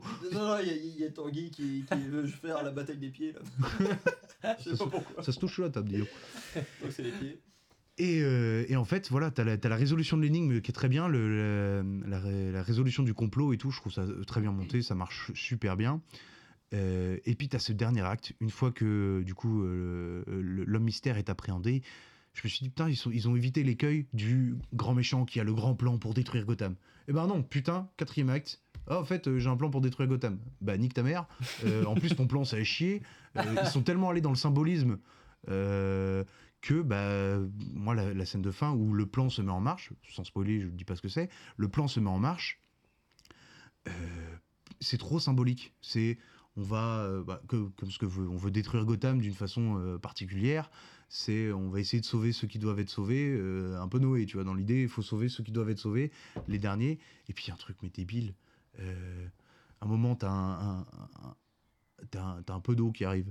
Et euh, et vas-y, ils vont, ils vont se réfugier, ils vont, se- ils vont se réfugier en souterrain. Mais putain, mais bande de cons. si- si- si- eh, Ah oui. Non, c'est con, c'est con. Oh, Et puis, il y a, je trouve le découpage horrible sur la fin et le quatrième acte pas du tout nécessaire, surtout pour faire une fin où c'est Batman qui va sauver. Il y a des plans magnifiques. Visuellement, par contre, il est incroyable, ça c'est indéniable. Apparemment, ouais, c'est ça. Euh, visuellement- retours que j'ai eu. Non, je l'ai pas vu, mais apparemment, musique. euh, Visuellement, visuel, euh, il est incroyable. Et euh, bon, je vais m'arrêter là parce que ça fait déjà un quart d'heure que je suis en monologue. Mais euh, à vous de, de réagir à ce que je viens de dire, si vous êtes d'accord, pas d'accord. euh. Pour. Moi, je suis pour. Totalement contre. Euh, Vas-y, Romain. Non, non, non, non. Je suis d'accord avec les énigmes. Je suis totalement d'accord avec les énigmes. C'est une catastrophe. Enfin, c'est une catastrophe, c'est juste qu'il n'y a pas. Mais tu- l'as aimé ou pas quand même Valentin Ouais, j'ai bien aimé, j'ai bien aimé, mais j'ai- je- À force d'en parler, il commence à. Non, je- non, pas du tout. C'est que j'ai bien aimé, mais il y a quand même de gros écueils qui auraient pu être facilement. Ouais. Et qui euh, te taraude en tant que fan. qui me taraudent. C'est ça, en fait. Bah, même en tant que, que, que cinéphile, en fait. Euh, parce qu'ils vont faire des trucs trop bien, genre l'intro, où t'as euh, l'homme mystère. Enfin, t'as quelqu'un qui regarde un, euh, un appartement de, de la terrasse d'un immeuble en face, tu vois. Et tu vois que tu vois à travers euh, des jumelles ou des trucs comme ça, et t'entends une respiration. Et tu sais pas si c'est Batman ou le méchant. Et ça, c'est trop bien. Il y a des- vraiment des pures idées, des pures idées trop bien, parce que plus tard, c'est réutilisé dans le film, et c'est pas le même personnage. C'est un switch, tu vois. C'est l'autre euh, qui, qui fait comme ça. qui- Ouais. Donc ils ont la même méthode, et t'as des vraies bonnes idées, mais il y a, il y a des gros écueils à éviter, genre la longueur, c'est trop long, le quatrième acte, il est nul, ils auraient pu éviter le coup classique de le grand méchant qui veut faire, euh, qui veut faire tout péter, mais j'ai bien aimé en soi. Mm. Donc à vous. C'est moi. T'é- je- T'étais parti, ouais. Oui, non, mais non, non, non, non, non, je suis d'accord. euh, je suis d'accord sur la photo qui est magnifique. Je suis d'accord sur les énigmes qui sont super. Euh, le côté euh, où Batman, euh, n'a- c'est la première fois qu'on qu'on le ressent comme une menace. Je, bon, je suis pas tout à fait d'accord. Euh, je trouvais justement Pas comme une menace, mais comme quelque chose qui fait peur, vraiment comme la peur. C'est le symbole de la peur. donc comme une menace. Ah, réduit, réduit Non, je trouvais que dans The Dark Knight Rises, justement, au début, je trouvais que justement, j'avais retrouvé un peu ce moment-là où le mec, la, la résurrection un petit peu du gars.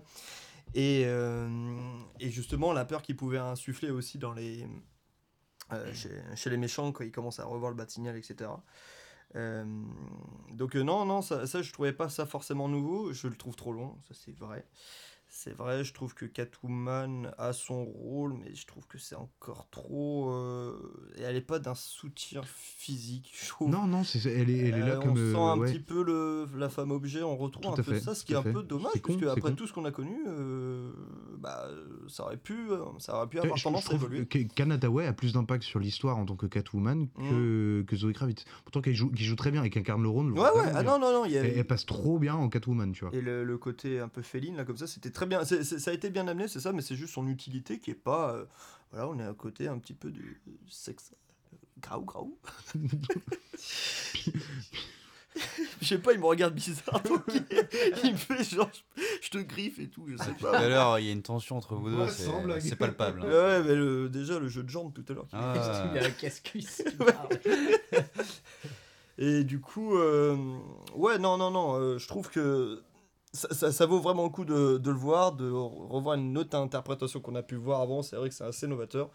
Et un film d'auteur de 3...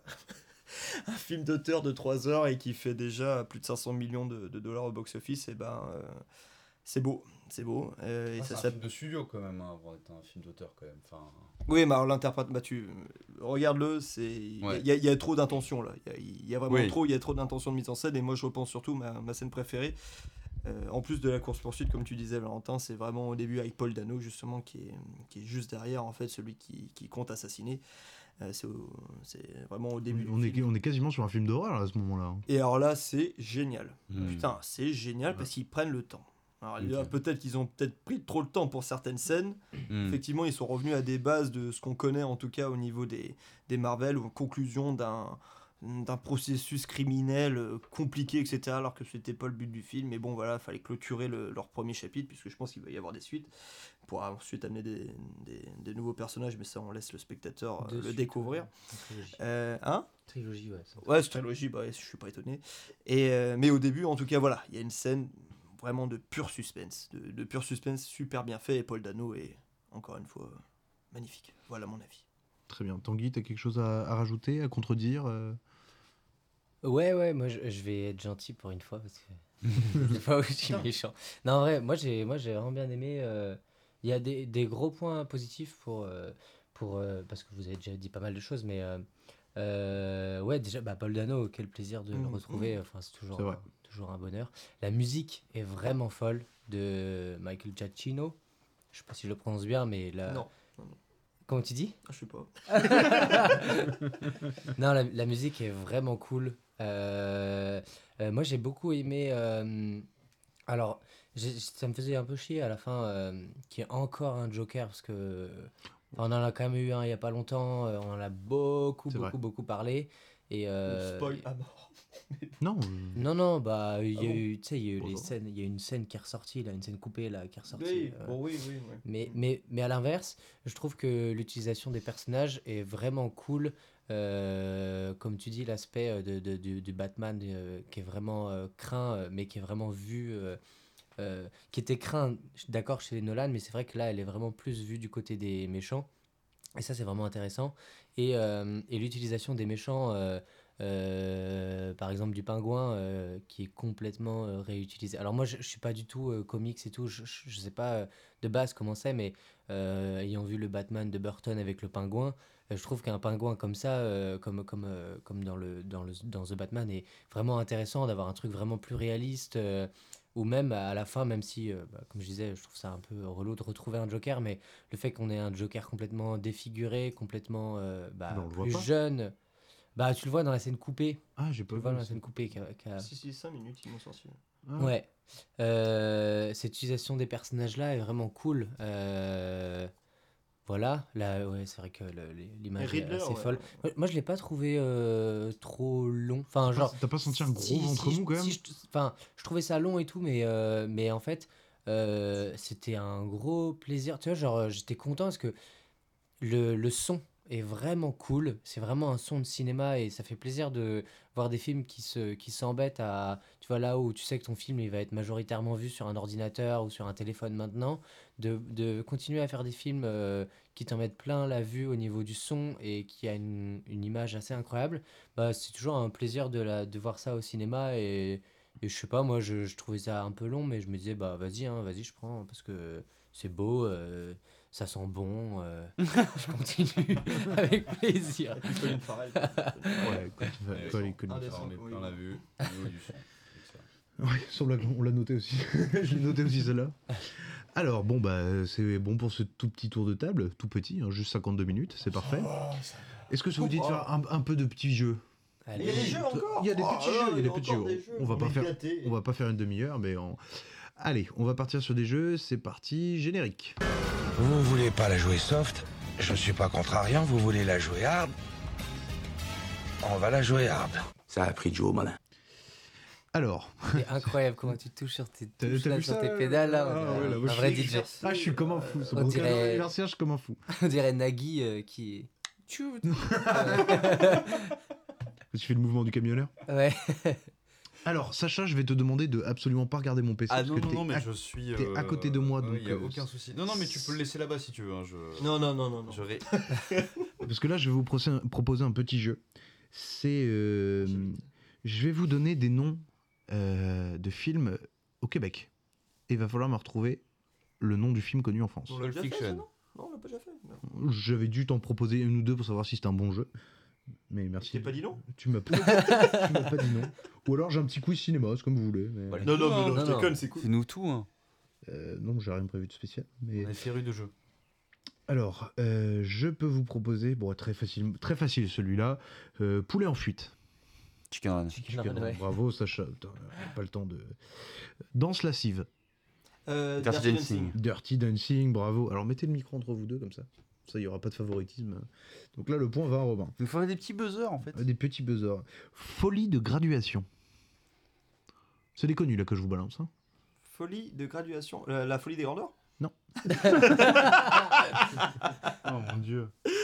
Graduation, c'est genre en mode un peu l'école ça. Folie de, Projet gra- X? Fo- Non. folie de graduation. Pulp Fiction.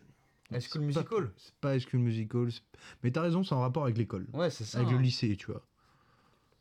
Ah, c'est pas. euh, Attends. Je pense que tu l'as. sur- Je vois ta tête, je pense que tu l'as sur le Ouais, bout de la langue. ouais, putain, ça me dit un truc. Attends, euh, non, non, c'est. Attends. Folie de graduation Tout à fait. Folie de graduation. C'est pas. euh, Mais Posez des questions hein, si jamais euh, de quand il date. Club, euh, euh, merde, Super non, grave. Dans les, euh, dans les années 2000. Ah euh, Ouais, c'est un truc vraiment années 2000. ouais. Un truc American Pie. Eh, bravo, Sacha. Ah. American Pie. Yes, le Folie de graduation Folie de graduation. Le cul Le cul. Le cul J'adore le cul. J'adore. Ah, moi, j'a- moi j'adore. Alors, le prochain, Brillantine. Grise. Ouais, ouais, facile, facile. Ah bon? Bah, je crois que je l'avais déjà fait. euh, Bah faut l'avoir celui-là. faut- Oh là là. Oula, celui-là il est bien. Celui-là vous allez galérer. Sans froid. Sur Froid. Vous pouvez proposer des années, proposer plein de trucs, poser plein de questions, il y a pas de problème. Les choristes?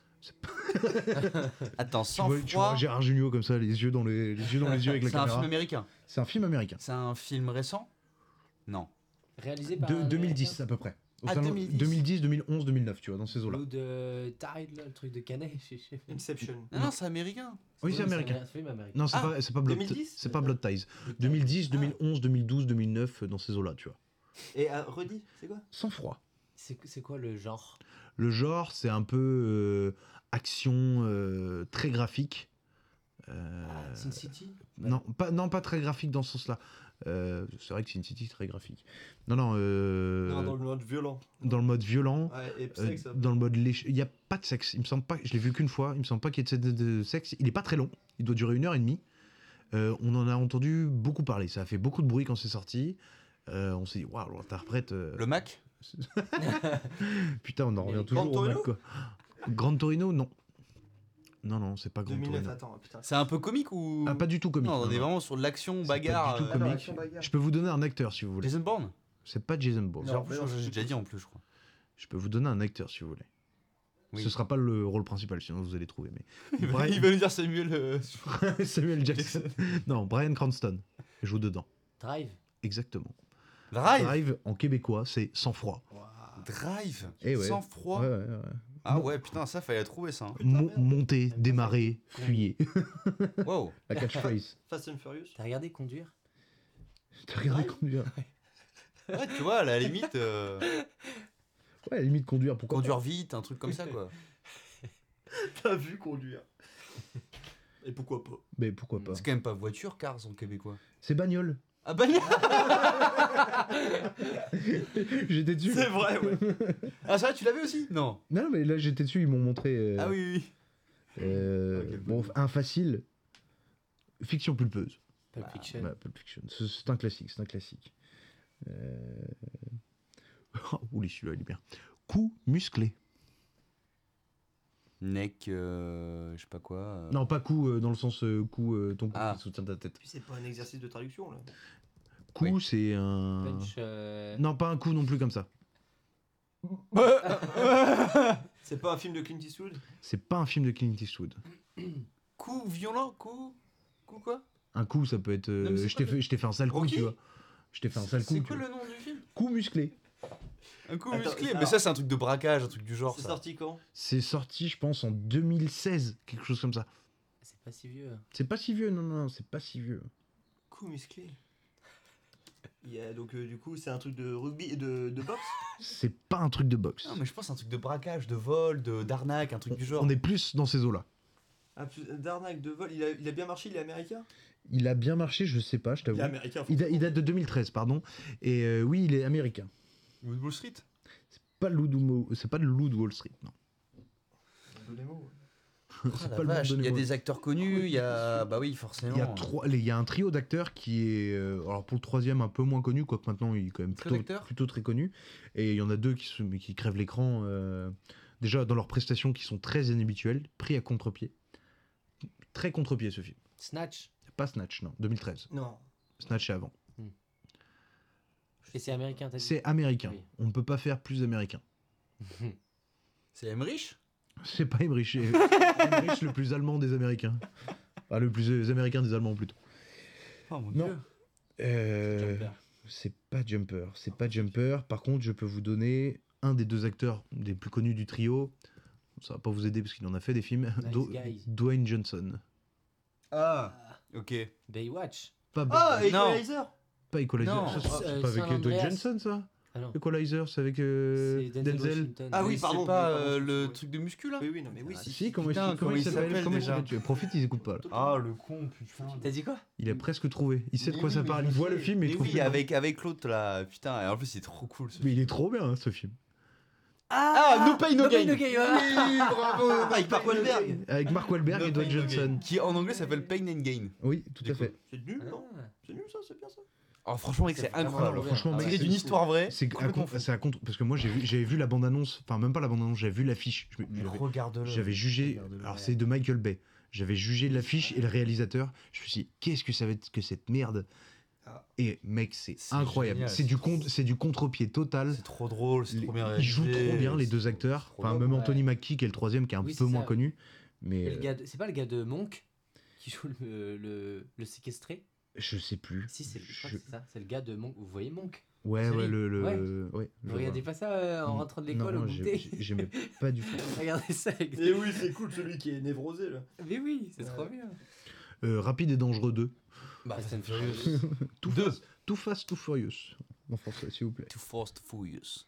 Ouais, no pain, no gain, ça part. Ah, en- Sérieux, c'est vraiment le nom français? Ouais, ouais, tout à fait. Too Fast, Too Furious? Du 2, ouais. Ouais, le 2, ouais. Ok. Euh, Alors, un petit dernier qu'on vous trouve. Oh oui. Bon, ça, c'est les- ouais. un ciel couleur vanille. Vanilla Sky. Vanilla Sky.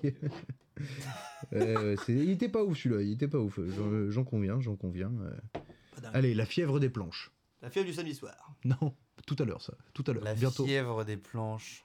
Plein de chapaella. Plein de chapelles là, non plus. Magnifique. Non Vous avez vu ce film Plein de chapaella Non, non, mais on a hâte Ouais, ouais. hâte de le voir. Là. Ah. La fièvre des planches. Ouais, C'est un film de danse. là. de, ou de c'est un film de, de danse, de chant. euh, je t'avoue que j'ai jamais regardé. Je connais de nom, hein, mais j'ai jamais vu. Bon, c'est une comédie musicale, ça encore. Je pense, hein, en vrai. Est-ce que tu sais le film là que tu nous proposes? Ouais, ouais, ouais, je regarde vite fait quand même. Mais... euh, c'est bien- c'est bien une comédie musicale qui date de 1980. West Side Story. Non. Non. Mais, vas-y, tentez ce genre de, de film connu pour. euh, c'est une comédie musicale de ces années-là, tu vois. Fame. Ah bah, oui, oui, autant eh oui, la- t'as trouvé. Fame C'est Fame. J'allais en sortir plein. Moi. Le premier. Bon, bah voilà, hein, c'est tout pour ces petits jeux là. Je, je Attends, pas- Fame, c'est comment la fureur des planches? C'est. Je crois que c'est ça. hein, c'est... Attends, je, je regarde. La fièvre des planches c'est La ça? fièvre des planches, Ouais, tout mais à fait. ça doit être, ouais, après la fièvre du samedi soir, peut-être. C'est euh, ça, peut-être ils sont tentés, vas-y, on fait ça, on fait passer ça pour une suite. Ouais, ouais, Inch'Allah, ça va ramener des gens. Franchement, il y a moyen. hein. Avec quoi?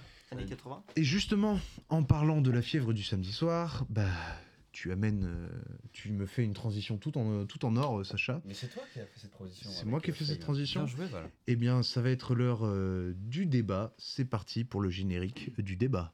Mais d'où je me calme? Va te faire cuire le cul, toi Là Quand on se fâche, il y a toujours un résultat.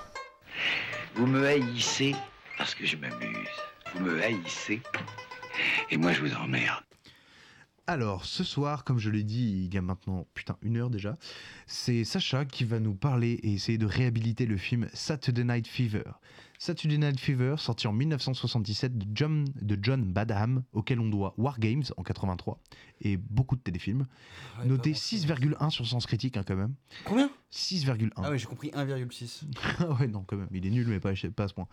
Oh, ça peut- Je... ça peut le faire. Ça peut le faire. Romain va, va s'assurer de ça. Alors, euh, je vous dis le résumé. Tony est le roi du 2001. Dancing où il se retrouve avec toute sa bande. Annette est amoureuse de lui, mais il n'a Dieu que pour la belle Stéphanie qui danse comme elle respire. Parallèlement, Tony, d'origine italienne, est encore sous l'autorité de sa famille qui ne cesse de le comparer à son sérieux grand frère, devenu prêtre. Qui veut commencer à en parler? Est-ce que c'est nous ou est-ce que c'est Sacha? Qu'est-ce qu'on en dit? On en allez. dit c'est Sacha? Allez Sacha, dis-nous ce que t'en penses dessus. Donne, donne pas tout parce qu'il va falloir défendre après. Ben, C'est parti Sacha. Si vous voulez, je peux déjà. Il y a, il y a trois choses qui, que je trouve vraiment cool dans ce film. Mais je vais déjà commencer par la première c'est Travolta. Parce que Ouais. Travolta, il est quand même cool. Oui, Travolta, fait bien le Travolta, taf. genre immense acteur. Je trouve qu'il est enfin, genre hyper généreux dans sa manière de jouer. Enfin, moi, ça me fait penser justement un peu à Nicolas Cage dans sa manière de jouer, justement. Il y a un truc euh, très généreux. Voilà. Euh, en plus, Travolta est super intéressant parce que, genre, en tant qu'acteur, genre, c'est quand même le mec qui a eu euh, deux âges d'or parce que du coup, t'as eu le moment avec la fille du samedi soir, puis après Grise, etc. Après, le mec, il a chuté, mais genre, vraiment, euh, c'était bah, c'était l'enfer, quoi, pour lui. Et il est revenu, après, justement, avec Full Fiction, et puis après, avec tous Full ses Fic- films- Full- Full- Full- Full Fiction. de, de, Far- de Farfino. et, euh, et il est, et il est revenu, du coup, euh, puis après, tous les films d'action qu'on connaît, qui sont euh, tout aussi... ah, après, après, non, il y a, bah, après, il y a des trucs sympas, quand même, des trucs sympas. Mais bon, voilà, en tout cas, moi, je trouve déjà... Ce qui est intéressant aussi, c'est que le gars, il a une vie tourmentée. Euh, quand tu vois que du coup, bah, d'ailleurs, c'est sur le tournage de La Fête du Samedi Soir, ils ont dû arrêter le tournage parce que sa femme est euh, décédée euh, pendant le tournage. Il a perdu sa femme euh, assez jeune. Il a eu un enfant handicapé aussi. Euh, Enfin, des. avait 20 ans de plus, un truc Oui, en plus, ouais, exactement, ouais, qui était plus âgé. Euh, et puis aussi, le. Si tu nous dis ça pour nous apitoyer. Non, mais Ah, voilà. film, je Voilà. trouve ça- je trouve ça J'apprécie pas tes méthodes, je suis désolé. Et euh, non, oui, et puis aussi, euh, ce qui est super intéressant, c'est que le gars, il a jamais eu de pif quoi, dans sa carrière. Le nombre de films qu'il a loupé, c'est incroyable. Genre, Indiana Jones, il a refusé le rôle. Euh, Midnight Express, il a refusé le rôle aussi. Euh, Forrest Gump, il a refusé le rôle. Il a pas le nez creux. ouais. Euh, ouais, plein, plein, plein de films. Euh, donc voilà. Moi, franchement, je trouve qu'il est. C'est un bon acteur. Une grève des cheveux. Alors, je suis assez d'accord avec toi sur le fait que c'est un très bon acteur. Mais raconte-nous un peu euh, d'où te vient cette envie de, de, de parler de Grise? Pourquoi t'es pas objectif à propos de Grise? Quand est-ce que tu l'as vu? Qu'est-ce que ça t'a apporté dans ta cinéphilie? Alors, Un peu tout ça. pas. Grise, c'était La me- Fièvre du samedi Oui, soir. pardon, Grise, c'est vrai. Mais après, on va parler de Grise aussi. Mais Grise, pour le coup, moi, j'aime beaucoup moins. Mais, Non, non, euh, je peux- La Fièvre du samedi soir, pardon. Euh, bah écoute, euh, bon déjà le film, ce qui est super intéressant, c'est qu'il est, il est comment dirais-je, enfin c'est une icône quoi. Je veux dire, ce film-là, euh, déjà à l'époque, je sais plus, attendez, j'avais noté ça, le nombre d'entrées qu'il a fait, c'est un truc de fou. Le film, il a fait euh, en 200 jours, il a fait 200 millions de dollars au box-office, ce En qui est 200 énorme. Ouais, 200 jours, c'est quand même 8 mois. Mais à l'époque, oui. c'est Mais énorme. c'est énorme, Oui, dans le sens où genre le film il a coûté 3 millions de dollars quoi. Ouais. Donc euh, t'as un retour sur investissement énorme. Le film forcément bah du coup c'est aussi l'arrivée du disco. Donc euh, le film il est, il est disco à souhait quoi. T'as les néons, les boules à facettes, euh, les chemises pelle à tartre, les bottines surcompensées, enfin tout est disco dans ce film jusqu'à la musique. D'ailleurs le producteur du film a été aussi le producteur des Bee Gees il me semble. Et donc voilà le film est disco. Le film amène aussi à ce truc là de euh, une nouvelle époque. Voilà. Le look qui, il faut le di- dire quand même, Le look. te ressemble. Les chemises pas la tarte et les. Un et petit peu. C'est vrai que j'ai pas pu Ouais. m'empêcher C'est de- aussi quelque chose auquel je suis assez sensible, n'est-ce pas? Mais voilà. Mais d'ailleurs, trop marrant, le film aussi, euh, parce que du coup, j'ai fait quelques recherches un peu sur le film. Le film a été nominé pour plein de trucs, dont les Oscars. Euh, en 78, du coup, euh, Oscar du meilleur acteur pour Travolta. Bon, c'était qu'une euh, qu'une nomination. Euh, il y a eu quoi d'autre aussi? Golden Globes, BAFTA aussi, donc pas mal de trucs. euh. Donc Mm. ouais, non, franchement, ouais, super intéressant. Enfin, les Bee Gees, euh, ne serait-ce que voilà, euh, genre euh, des, euh, enfin tous les tous les titres des Bee Gees qu'on connaît euh, sont dans ce film, quoi. Donc vrai. euh, voilà. Et toi, serait-ce tu, tu- tu l'as découvert quand ce film? Mais je l'ai découvert au. oh, Ça va être collège, lycée, un truc du genre, je crois. Et direct, il t'a- il t'a plu euh, Ouais. dès la première. Ouais, de euh, ouf. Ah ouais, quand même. Parce que c'est ouais. c'est vrai que tu vois, pas- je peux parler de moi, mais c'est pas du tout euh, le genre de film auquel je serais, vers lequel je serais allé, surtout à cette époque-là. Donc si ça, toi, ça t'a plu, je comprends du coup que tu ne sois pas objectif, quitte à ne pas voir les quelques défauts. Mais euh, vas-y, Ouais, co- non, continue de nous si, en parler. si, Franchement, après, continue. C'est vrai qu'il y a, y très défauts, mais, mais, euh, mais voilà, déjà, moi je trouve ce qui est cool, c'est voilà, t'as Travolta, et Travolta dans ce film-là, il est, il est brillant, quoi. Genre, il danse, il est, il est, il est comme un fou, il est. Bref, c'est Travolta, quoi. Et puis, t'as aussi l'aspect euh, bah, disco, du coup, qui est super intéressant, je trouve, euh, sur ce que ce film apporte à l'époque. Et euh, le film est culte, quoi. Le film est culte. Genre, euh, qu'on le veuille ou non, le film fait partie de l'histoire du cinéma. Après, qu'on l'aime ou pas, ce film, euh, moi je pense, marque quand même un tournant. euh, euh, donc voilà. Après, il y a ça, mais bon, bien évidemment, il n'y a pas que ça. Ça, c'est que la comment dirais-je euh, c'est que ce qu'on peut voir de prime abord, quoi. Un peu, voilà, c'est que la surface. Après, si on gratte un La peu. partie émergée de l'iceberg. Voilà, moi, ce que j'aime surtout dans ce film-là, c'est la dimension un peu sociale. Mais après, euh, là, euh, voilà, c'est autre chose. Mais bah, vous, dites-moi un peu ce que vous en avez pensé, si vous voulez. Alors on rapidement, discute euh, un peu. euh, peut-être euh, juste un avis en une phrase, Tanguy. Une phrase ou deux, rapidement. Et, et pour, et pour revenir après dessus. Oui, euh, on va revenir après, mais juste rapidement en une phrase. euh, très intéressant. Une non, mais c'est, non, mais c'est trop dur de faire une phrase. Non, mais on va développer. Je sais pas. euh, Il t'a plu? Est-ce qu'il t'a plu le ouais, film? bah, il, il m'a plu sur, sur certains points, ouais. Il t'a plu sur certains points. Ouais, Donc t'es pas. La euh, dimension sociale, ouais, c'est vrai. Et, et, et, et si, enfin, le, quelques trucs en, en mise en scène qui sont euh, intéressants aussi, mais ouais, surtout la dimension sociale et le, la dualité des personnages. Mais en fait, là, ça fait plus d'une phrase. Ouais, non, mais très bien, mais non, mais parler, hein, sinon tu, tu- On fait juste rapide, mais tu y reviendras euh, dessus. Euh, Avec Romain, qu'est-ce qui t'a qu'est-ce qui t'a marqué en une ou deux phrases très rapides Le euh, viol. Ouais, ouais, ouais, en vrai, un mot suffit, hein, on est d'accord. Euh, ouais, moi je suis, euh, je suis mitigé avec ce film parce que effectivement, je suis d'accord avec ce que tu as dit. Il joue très bien, Travolta, mais en fait, euh, ça sauve absolument pas le reste du film, mais vraiment pas quoi, loin de là. Donc euh, Tanguy, vas-y, on va repasser sur toi. Euh, qu'est-ce que, qu'est-ce que développe un peu plus ton point de vue euh, que tu voulais venir, la dimension sociale, la dualité, tout ça? Euh, alors, qu'est-ce, que, qu'est-ce qui est cool? Bah déjà, alors, très rapidement, en termes de mise en scène, donc ça transpire la série B et tout, mais du... Enfin, après, moi, je suis pas un grand fan de série B, enfin, je n'ai pas regardé tant que ça, mais du coup, je trouve de l'œil extérieur du fanatique de série B, je trouve qu'il y a beaucoup de choses qui sont euh, tentées. Hmm. Euh, rien que cette intro, là, avec des plans euh, hyper... euh, Mais rien que ça, c'est, tu vois, moi euh, c'est ça, je trouve qui est culte quand même dans ce film. Enfin, rien que la séquence, tu sais, de, d'intro où le gars il avance avec son pot de peinture là dans Ouais. les rues. Enfin, ça c'est quand même une séquence Ça- qui marque l'histoire du cinéma, quand même, que Ouais, tu le veuilles ou non. C'est, enfin, Je suis En assez, d'accord là, trucs trop. qu'on- t'as des, trucs qui sont, qui sont mais marquants quand même. Ouais. dans ce film. qui ont très très mal vieilli, mais, euh, mais, mais tu sens qu'il y a beaucoup de choses de tenté ou des, des plans zénithaux dans la boîte de nuit. Ouais, ou, euh, ouais, ouais, tu vois, c'est il y a vrai. des choses. mais c'est surtout, ouais, euh, l'aspect social dans le sens où, euh, où c'était intéressant quand tu disais que, euh, que Travolta, euh, rien lui résistait, il était incroyable et tout. Et ben à, à l'inverse, et c'est- quelque chose qui est hyper bien expliqué dans le film, c'est que quand il danse, c'est un monstre, il est incroyable et tout le monde l'admire et tout. Et Ouais. au-delà de ça, bah c'est une merde. Ah, mais Enfin, carrément, ah, mais voilà, très clairement, c'est pas un modèle hein, ce personnage-là. Voilà, c'est ça. Et il y a ce personnage féminin là dont, dont il est euh, épris, Ouais. euh, qui va euh, vachement le rabaisser tout le temps et euh, bien appuyer sur le fait que, bah, en fait, euh, dans sa vie de tous les jours, euh, voilà, il est comme tout le monde et il a aucun avenir. Et c'est et c'est euh, hyper intéressant parce que c'est Un positif et plein d'espoir du coup. mais non, mais c'est un, Mais un témoignage générationnel d'un quartier de. Enfin, de. Donc, c'est quoi C'est pas le Bronx, c'est le. C'est Brooklyn, ouais. Brooklyn, ouais. Brooklyn, Brooklyn. ouais. Et, euh, et, et en fait, on est dans une. sais, c'est- quoi 77 77. ouais.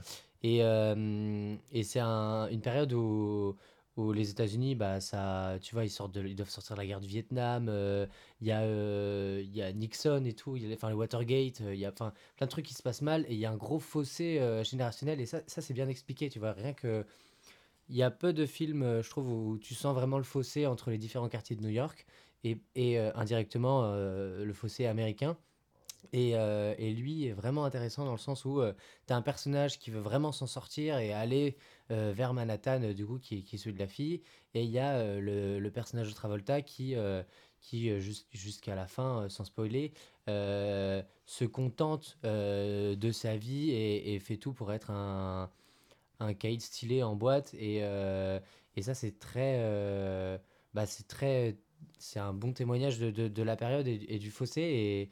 Et il y a peu de films, je trouve, qui, euh, qui arrivent à trouver ce grand écart entre eux. Il y a un personnage qui est à la fois hyper stylé et en même temps euh, bah, qui a aucun avenir. Et, et voilà. Et, ce- et ce côté-là est, est bien expliqué et, et vraiment euh, intéressant, je trouve. Mais d'ailleurs, par rapport à la, parce que je disais justement en termes de, de chronique sociale, c'est que, alors selon la légende, euh, le film aurait été inspiré d'un article du New York Times euh, qui en fait euh, suivait des jeunes de Brooklyn pendant cette époque-là Et du coup, le scénariste, en fait, c'est, euh, enfin, a repris euh, euh, jusqu'au nom de la boîte, euh, genre les noms des personnages, leur situation, etc., pour faire le film. Donc, il y a ce côté immersif. Pour le nom de la boîte, le 2001, là, c'est en référence à l'Odyssée de l'espace. Ouais, l'Odyssée de l'espace, ouais, mais la boîte, du coup, a été créée par rapport euh, à ce film-là de Kubrick, mais du coup, la boîte existe vraiment. Enfin, elle a vraiment existé, quoi. Ok, donc c'est voilà. un- Mais- ok. Donc, c'est, enfin, ouais, c'est une référence de la référence, quoi. Ouais, gros. c'est ça. C'est pour ça que j'ai du mal à y croire, mais ok. Ouais. Mais, mais, mais est-ce que tu as lu aussi Parce que j'ai, j'avais, je- j'ai regardé le film à 2h du matin. hier, Je, je suis à la bourre, j'ai toujours le film au dernier moment.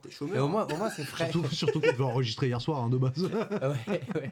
Non, mais par contre, par contre j'ai lu que, euh, que cet article-là, en fait. Oui, après, c'est- ouais, voilà. qu'en fait, c'est- il avait tout que c'était du bidon, ouais. ouais, voilà. C'est pour ça que je dis selon la légende, parce qu'après, ouais, effectivement, le gars aurait raconté qu'en fait, euh, il a, euh, je crois, il devait écrire une chronique sur justement la boîte de nuit, qu'en fait, il s'est fait vomir dessus, je sais pas quoi, pendant la soirée. que du coup, il a passé une des pires soirées de sa vie, et que du coup, au final, il s'est inspiré de potes qu'il avait à lui à Londres, machin. Enfin bref, que du coup, l'article était bidon. Mais en tout cas, selon la légende, il y a, en tout cas, il y a un peu de vrai. Il y a un peu de vrai quand même dans, dans cet article-là qui a pu inspirer après le film. Moi, ce que j'ai kiffé dans le film, c'est que je trouve qu'il y a un côté un peu Rocky.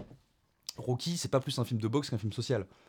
Et ben, je trouve que dans la film samedi soir, t'as un peu ce côté-là aussi. C'est juste que ce pauvre, ce prolo, en fait, parce que c'est un prolo, euh, Tony Manero dans le film, au lieu de, euh, de s'émanciper par la boxe, il s'émancipe par la danse. Et moi, je trouve que c'est ça qui est intéressant dans ce personnage-là. Tu disais que justement, il n'était pas. euh, que c'était un connard, quoi, en fait. Et euh, bah, justement, euh, quand tu regardes le personnage, moi, de ce que j'avais un peu relevé, c'est que. euh, comment dirais-je Le gars, il vit dans la misère, il n'a pas d'espoir d'avenir. euh, il fait un petit boulot de merde, euh, voilà, euh, il vend de la peinture, je sais pas quoi, enfin bref. Euh, c'est la loose. Il vit dans Brooklyn, dans la misère. euh, parce que bon, il vit avec toute sa famille, euh, genre il y a ses grands-parents, ses parents. euh, Enfin bon, ils ont pas assez d'argent pour s'acheter un vrai logement euh, tous euh, chacun. Euh, famille très catholique, famille d'origine italienne, euh, donc famille d'immigrés. Euh, T'as quoi d'autre encore? Euh, bah, Le fait qu'il soit aussi très mal compris dans sa famille, hein, le fait que t'es le grand frère euh, qui est, bah, comme tu le disais hein, dans le pitch du film, le fait que son grand frère soit devenu prêtre, et que du coup même le grand frère au final, enfin tu vois pendant le film que euh, il est pas vraiment hyper épanoui dans cette vie de, de prêtre. Euh, donc c'est un peu le modèle, mais finalement euh, qui euh, lui-même kiffe pas vraiment sa situation. Donc ça, je trouve que c'est super intéressant aussi le rapport à son frère. Qu'est-ce que t'as d'autre encore? Bon bah voilà, le gars il a pas fait d'études, il sort jamais de son quartier, et le seul fric du coup qu'il a justement, c'est pour le dépenser en boîte de nuit le samedi soir. Et acheter des chemises. Et acheter des chemises, voilà, et acheter des chemises, et avoir son petit style, machin. Le mec il se drogue, il picole, euh, il baise. Euh, enfin, je veux dire, c'est c'est loin d'être un modèle, quoi. C'est vraiment. euh, Oui, mais on te présente pas en fait, c'est un peu mon reproche au film, c'est qu'on te présente pas le personnage en disant que ce qu'il fait est mal non plus. Et ce qu'il fait, et- ce fait, J'étais pas Ben, démarré, mais. Après, ce qui- Ça, dépend. Après, moi Alors, je trouve qu'il est pas, il est pas plus glorifié non plus dans ce Non, qu'il fait. ah, hein, bah, j'ai- trouve, hein. À part sur la piste de danse où là du coup alors là c'est kitsch à souhait, c'est voilà c'est le moment d'émancipation, d'émancipation pardon. Mais sinon le reste du temps, euh, oui, moi, je non, mais je, suis d'accord, il est pas présenté comme euh, Il une voit que son intérêt personnel. Mais c'est son ça, intérêt en fait. personnel, c'est ça qui prédomine tout le film, alors qu'il ne mérite rien de ce qu'il a déjà. Ouais, carrément. Alors déjà, t'es en train de me dire qu'il a pas grand chose, mais moi, j'aimerais qu'il ait encore rien du Ouais. tout, ce Ah oui, bon alors ça c'est autre chose, mais après c'est le point de vue qu'on porte là-dessus, mais moi je sais pas, je trouve qu'en tout cas c'est intéressant comme personnage quoi. C'est dans le sens où, enfin, tu peux pas faire euh, plus méchant que lui entre guillemets quoi, dans le sens où genre le gars il est inculte, il est mal élevé, il est raciste, il est homophobe, il est sexiste, euh, il est égoïste même avec ses potes, même entre potes ils sont égoïstes. Euh, Enfin c'est. Comment je, tu je peux- comprends, je comprends pas trop pardon. ce que vous voulez dire par. euh, euh, on ne dit pas que ce qu'il est est mal. Bah, euh, On essaie de le rendre cool. on, justement. on essaye de le rendre de cool, dédramatiser un pauvre connard de, de, de, de banlieue, là. qui, euh, qui manipule tout le monde. Avec tous ses potes comme ça qui crachent sur la gueule de tout le monde, et qui, qui comme exactement ce Ouais, ouais, on ouais, essaie de ouais. dédramatiser en, même, en disant bah attends, on va essayer de lui créer une histoire d'amour. En plus, bah, je peux pas spoiler.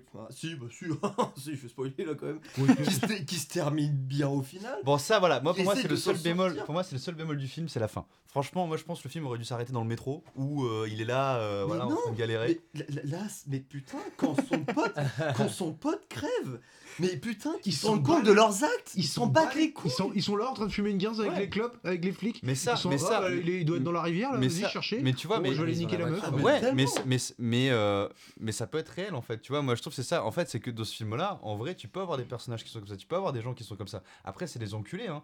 Mais Moi, c'est ça ça. soit le moi- fil rouge de l'histoire, je trouve ça honteux. Ben, moi, je trouve ça intéressant justement de, de, de, de suivre un personnage comme ça qui, euh, c'est pas le personnage qu'on va, qu'on va aimer parce que euh, c'est pas l'anti-héros cool, quoi. C'est pas l'anti-héros, si tu veux, qui a un peu de cœur. Ouais, mais en non, fait, c'est le mec, c'est une crapule, quoi. Il a aucune conséquence à ses mauvaises actions. Et c'est ça qui est un- Ouais, c'est ça mais parce qui- que ça aussi, c'est- aussi on- un prisme. C'est aussi un prisme de le méchant doit payer de ses actes, alors qu'en fait, non.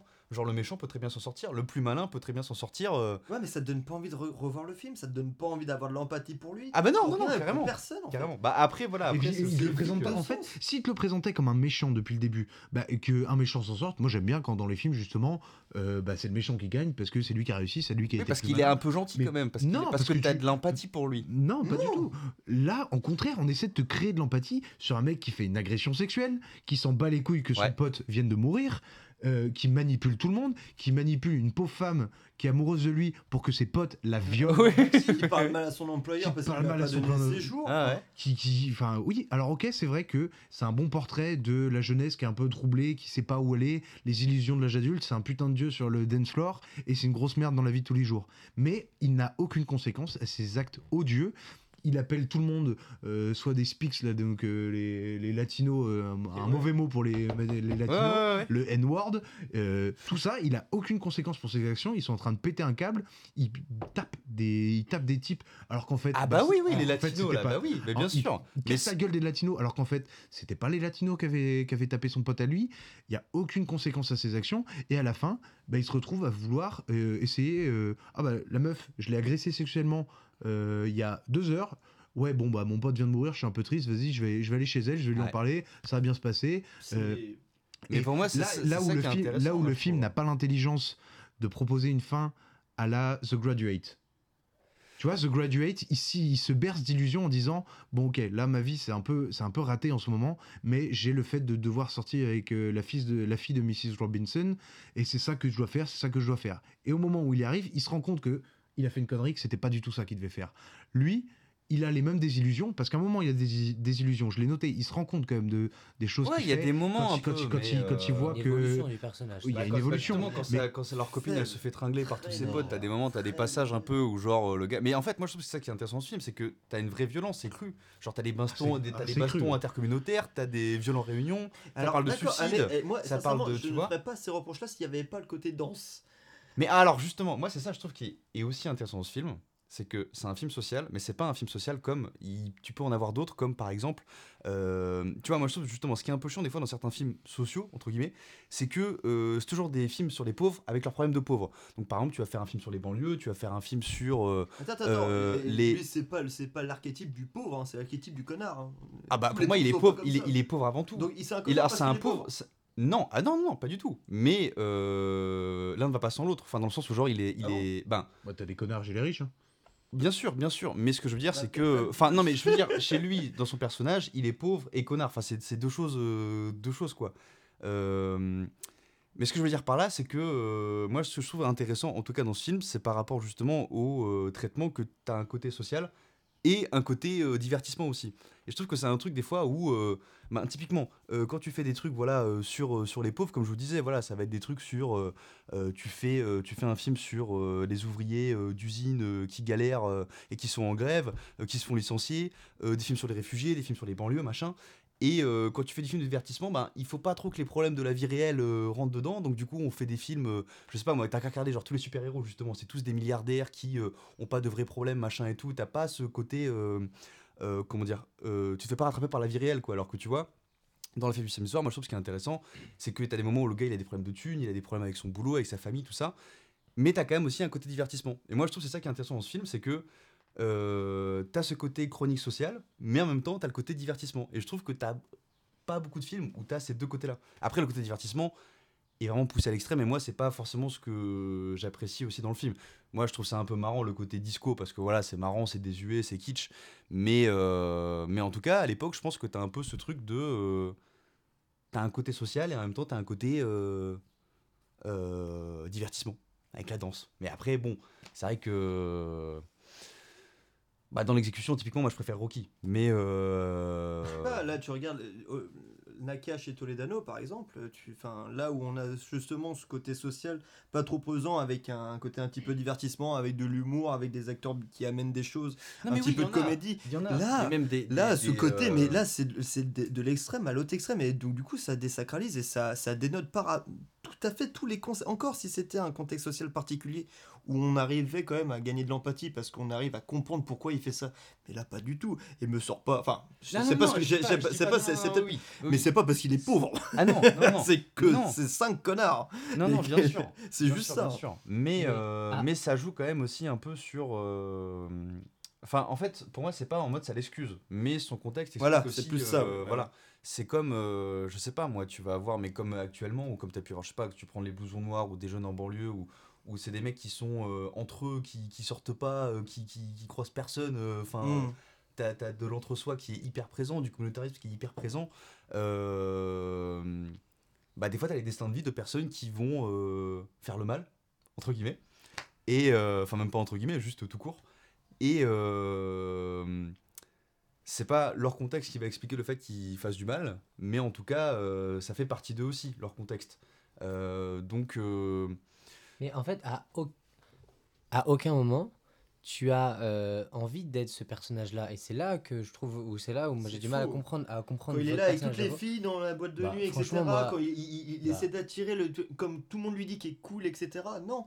Ah, non. Bah, moi, sa vie, elle me donne pas du C'est tout pour ça que c'est la référence c'est- d'une génération, justement. C'est pour ça que c'est aussi iconique, comme il disait. Bah, en c'est parce fait, c'est- qu'on a envie de s'y approprier un peu aussi. Bah, C'est- bah moi je trouve pas. hein. Enfin genre euh, euh, ouais le côté euh, le côté danse, mais dès qu'il sort de la boîte et justement moi c'est ce que j'aime, c'est le fait que bah t'as absolument pas envie d'avoir sa vie. euh, euh, sa vie elle, est nulle et et, ça je trouve que c'est ce côté miteux qui est qui est vraiment intéressant. Mais Bah, le, ça qui est intéressant dans le film aussi, c'est qu'il y a une. Enfin, entre guillemets, entre guillemets, entre grosses guillemets, une certaine poésie sur un peu la vacuité du monde, quoi, sur le, le- la vanité des gens, quoi, dans le sens où, genre, euh, c'est des personnages qui sont rien, qui font de la merde, qui sont. euh, Enfin, qui sont mauvais, quoi, en soi, lui et ses potes, tu vois, euh, même bah, comment ils traitent les femmes. Bah, justement, en, par- en parlant, en- parlant de la séquence, justement, d'intro, qui est iconique, genre, c'est quand même une séquence qui parle un peu du harcèlement de rue, enfin, même carrément, je veux dire, quand t'as le plan avec la meuf qui est là, Ouais. elle est là, non, non, machin, tu vois. Lui, il se Enfin, re- dès il le début, il se retourne là. voilà, euh, dès le début, tu, tu vois,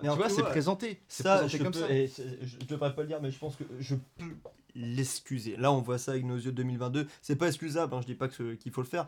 Je, Non, mais je genre, le condamne. à un moment, mais euh, vas-y, on va essayer de se- Oui, s'exporter. Mais c'est voilà. pas, mais c'est pas seulement le fait qu'il se retourne sur la meuf, c'est qu'à un moment, justement, t'as un moment, un plan de caméra où en gros, la meuf elle est face à la caméra, Ouais, ouais. elle tourne à gauche, Ouais. tac, la caméra elle suit, elle tourne à droite, machin, la caméra suit, elle est en mode genre ah, vas-y, fais chier. Et euh, mais vu que c'est des points de vue, des yeux à ce moment-là de, Tony Manero, du personnage, euh, lui il voit pas le mal en fait à ce moment-là, tu vois, il est juste en mode genre ah vas-y, c'est bon, euh, c'est cool. Mais même lui, enfin son traitement des femmes, genre euh, pour lui, les femmes c'est soit des putes, soit des saintes. Ça peut pas être les deux à la fois, tu vois. Pour lui, même à un moment donné, il le dit à sa copine qui vient de Manhattan, la danseuse là, où il lui dit bah, justement, toi, qu'est-ce que t'attends, c'est quoi un peu ton but, etc. Euh, et puis elle, elle lui parle un peu, puis lui dit en gros, ben voilà, enfin t'es t'es une pute ou t'es ou t'es ou t'es une fille bien quoi. Et elle est en mode genre Ah, bah, euh, ni l'un ni l'autre et tout, puis pour lui il est en mode genre ah non c'est pas possible. C'est une femme, euh, c'est soit soit comme ma mère, euh, c'est une sainte, euh, ou soit euh, c'est une traînée quoi. Ouais. Et Mais du coup, interprété euh, aujourd'hui, euh, moi, le, le, quand je vois l'intro et que justement je vois cette scène-là où euh, il se retourne pour, euh, pour mater euh, des fesses et tout, justement, dès la, dès la scène d'intro, je me dis, eh ben, euh, ce- le portrait du personnage-là, bah, euh, j'ai pas envie de lui ressembler. Mais du coup, tout de suite, euh, il fait rentrer dans une phase de, ok, Tu te désynchronises de lui. Ouais, peu, tu te désynchronises de lui et du coup, c'est pour, pour ça. Je, je- ça dépend vachement du contexte avec lequel on regarde et tout, mais à aucun moment, moi j'ai eu, j'avais de l'empathie pour lui, mais j'avais pas du tout envie d'être comme lui. Et je trouvais que cette scène d'intro là, dès le début, balayait le, le, le côté, euh, vas-y, bah ça va être mon idole quoi. Non, non, pas du tout. euh, c'est un mec qui a, qui a deux vies. euh, et, et ce côté qu'il soit pas bien dans sa famille, que qu'il soit le petit rejeton ou autre, est intéressant parce qu'il aide à comprendre tout ça. Et, voilà. Mais c'est intéressant hein, parce que du coup, c'est le genre de scène qui, qui clive dès le début et qui, qui nous divise en fait. Dès, dès la première scène, on, on part pas du tout sur la même ligne de départ en fait. Mais c'est Ouais, bah, c'est intéressant. bien. hein. on- Il y, a- il y a quatre personnes autour de la table. T'en as un, t'en, t'en as deux qui sont qui ont préféré le côté vraiment, qui ont pris le parti en fait du côté un petit peu divertissement, et t'en as deux autres qui se sont concentrés, concentrés un peu plus sur le côté social, qui est vraiment, qui est imposant, qui est vraiment, euh, qui est vraiment sous-jacent. Mais encore une fois, euh, je sais pas, enfin, faudrait se rendre compte d'à quel point, pourquoi ça a autant, euh, ça a autant euh, créé une émulation à ce Bah, moment-là, parce voilà, que ça moi, devait, ça. créer, euh, Le- ça devait créer quelque chose. euh, Je pense on se rend pas compte, mais Le film à l'époque, je pense, a surtout fonctionné parce que t'as Travolta qui danse, que c'est le petit minet, que c'est du disco, que la musique est cool. Et je pense que l'aspect social, enfin, est. Enfin, c'est pour ça que justement, je trouvais ça intéressant de parler de ce film-là. Parce que c'est pas ce que tu vois de prime abord dans le film, quoi. Surtout le disco, enfin, qui est hyper présent dans le film. Euh, Enfin, tu fais pas plus kitsch, pas, pardon, pas plus kitsch, pas plus Ah, superficiel. que le franchement, on pourrait, on pourrait additionner les minutes de danse et minutes où on. Ouais, a- ouais. Sincèrement, la danse, elle est pas si importante. Ah, que- franchement, je pense que t'as quand même 20 bonnes minutes de danse. Il y a deux heures de film, Val. Euh, Deux heures de film. 20 bonnes minutes C'est pour ça. Et, c'est pour ça que je suis tellement. Alors là, mais je croyais déjà, j'avais pas capté quand on l'avait choisi la dernière fois, c'était une comédie musicale. J'avais pas compris, moi, en fait, que c'était un film, bah, on va dire, euh, lambda. Ouais. Euh, donc, euh, j'ai, j'ai, au début, j'ai été surpris, j'ai, bien, Ouais, ouais. j'ai, commencé à bien aimer, etc. Et plus j'avançais dans le film, plus j'avais du mal à, à- à raccrocher les branches. J'avais juste, voilà, j'avais ce, ce côté un petit peu. Tout ce qui est iconique de cette époque-là, etc. On voyait dans, dans sa chambre les posters, etc. que j'ai adoré. Oui, a- moi, ce qui m'a fait raccrocher aux branches du film, bah, c'est aussi le- les chorégraphies qui sont géniales. Ah qui sont, bah, bah, pour le coup, maintenant, c'est des génériques. Enfin, c'est des danses génériques que Ah monde ouais. fait. La moulinette de la oui, Enfin, voilà, c'est que, des, que des trucs que nous, on, Ouais. non, maintenant, on connaît. Euh, donc, on voit bien que c'est une base culturelle de même de la pop culture euh, importante. Euh, donc, ça, c'est ce qui m'a fait vraiment me dire Attends, accroche-toi. Enfin, peut-être que le film, il, il en vaut le coup.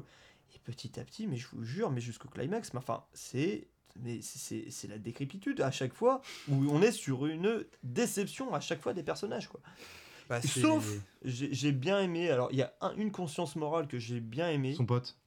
Euh, non, non, non, non. bah, quel- Son Quoi pote, euh, celui qui décède à la fin. Ah non, non, non. J'ai aimé, j'ai aimé ce côté-là. Alors là, par contre, il y a un seul moment, c'est quand il, c'est c'est lui qui il gagne le concours. Ouais. Et il pense que non. effectivement, effectivement, ça Alors, c'est bah, alors, très bien. ça, c'est- alors, Là, l'évolution de ça, personnage, c'est on la intéressant. C'est intéressant qu'un mec comme ça, qui est pourtant euh, qui a l'air assez imbu de lui-même, c'est le roi, on l'appelle le roi dans sa boîte, il gagne, Ah ouais. il gagne, etc. Il se dit ah bah non. Tiens, tu vois, il y a une injustice sociale, ces gars-là, normalement, ils devraient gagner, ils gagnent pas. Je le sais en plus, je le sais au fond de moi. Tout le monde se fout de ma gueule autour de moi, parce que c'est juste parce qu'ils sont, ils font partie d'une minorité encore plus mineure que la mienne. Là, il y a du fond, il y, a quelque- il y, a, il y a- y quelque chose à travailler. Tout le reste, Ouais, mais parce très que plat, mais tu vois, en fait, mais parce que ça justement, je pense qu'on le voit aussi un peu du point de vue de la morale parce qu'on a envie que le personnage il soit bon à ce moment-là. Et du coup, ça nous fait plaisir de le voir faire quelque chose de bien. On se dit Oui, ah bah enfin, putain, enfin, juste- mais c'est ça enfin, il fait quelque chose de bien. Ouais, mais c'est ça le gros problème du film, c'est qu'il fait quelque chose de bien et juste après, Ouais. il va agresser une meuf. Ouais. Il agresse une meuf sexuellement. Mais moi, ça, je trouve que c'est, enfin, en tout cas, moi, je trouve ça C'est-. C'est le gros problème parce que justement, il, euh, tout au long du film, comme dit Romain, j'ai- ressenti exactement la même chose que toi. Putain, le- la scène d'intro, elle m'a accroché. M'a accroché de ouf. Euh, et puis au fur et à mesure du film, je descendais, je descendais. Je le trouvais trop naïf. Je trouvais le, le, le rendu social du film effectivement assez intéressant, mais pas assez abouti. Le frère, ouais, c'est cool. Il, il démissionne, il revient. Oui, puis après, ça, lui apporte une morale, ça lui apporte Non, quelque mais- chose d'autre. Ok, mon frère qui était euh, dans la vision de mes parents l'idéal à atteindre Ah ouais. pour moi, eh ben, il est aussi malheureux qu'en fait moi je le suis. Mhm. Donc ok, il se barre. Putain, déception encore une fois. Il fait le truc de musique. il- Alors moi il y a un truc que j'ai noté, c'est que au bout d'un moment, juste après qu'il attaque euh, l'autre groupe euh, Ah ouais, du coup, les d'Is- Latinos, d'Is- là, ouais. de, de- de Latinos, là, les Barracuda, Ouais. il se rend compte qu'il a fait une connerie. Et là, tu sens qu'il y a un, un petit peu un twist dans sa tête où il se dit. Euh, il voit son avenir. J'ai noté, j'ai l'impression qu'il voit son avenir, surtout quand il re-rentre dans la salle de danse qu'il loue. euh, Ah ouais, genre, il ramène ouais. des meufs à Pete, le vieux proprio, euh, pour que lui il les tchatche et tout. Et du coup, Tony, il a le droit à une salle libre, tu vois. Ouais. Et là, il rentre et il voit euh, Pete qui est en train de tchatcher une meuf tout seul. Et tu sens que, bon, en plus, c'est la fille, il est en train de danser avec Stéphanie, celle qui Mhm. veut, euh, avec qui il veut être. Mais tu vois Pete qui est en train de danser comme ça et tu te rends compte que, bah là, Tony se rend compte. Merde, putain, mais c'est ça mon avenir en fait. Là, la seule star que j'ai été, la seule chose qui fait ma personnalité, c'est la danse, c'est ce que j'ai toujours été. Et là, je me vois mon futur, je suis en train, je suis chauve, j'ai 55 ans, je suis en train de tchatcher une meuf tout seul dans ma, dans ma salle de danse là. Là, je trouvais ça intéressant.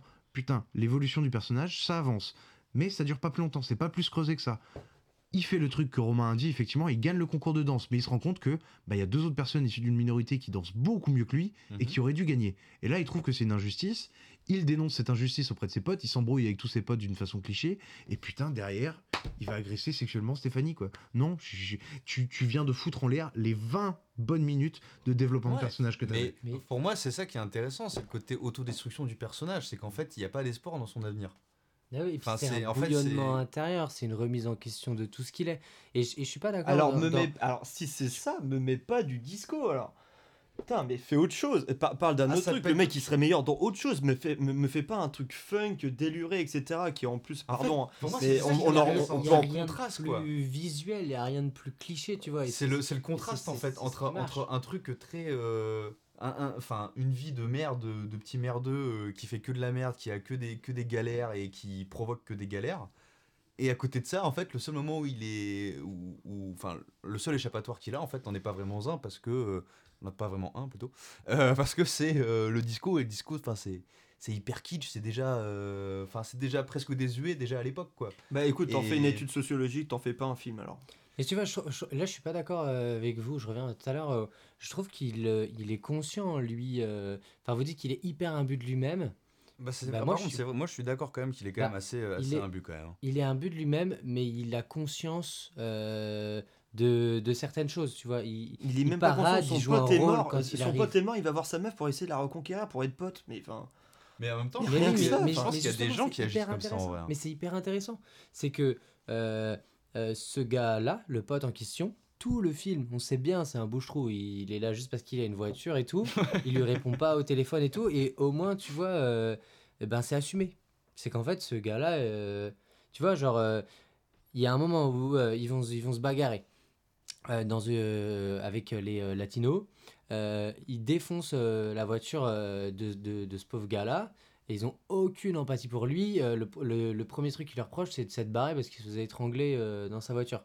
Et, euh, et cette empathie-là, justement, moi je trouve ça plus intéressant. Elle est assumée à 100%. Et euh, le gars meurt, euh, bah voilà, ils sont, un peu tristes, mais euh, ils vont pas être là, à- ils vont pas être là à pleurer à chaudes larmes, alors qu'en fait ils en avaient rien à foutre. Tu vois, c'est assumé, c'est. Euh, Ah, mais je trouve qu'il man- il manque une morale en fait. Non, il, Euh, il manque une évolution Ouais, alors de une tout ça. Et à la fin, à la fin du film, tu te rends pas. Moi, là, elle est, elle est- elle est- elle est très minime. On est, on Ouais. n'est pas là sur un gars qui veut vraiment s'engager, donc du coup, qui a Ah connu bah non, pas mal non, de galères, non. une remise en question. Non, non, non, il pense encore une fois qu'à sa gueule Ouais. et, qu'à qu'à son petit bonheur. Donc non.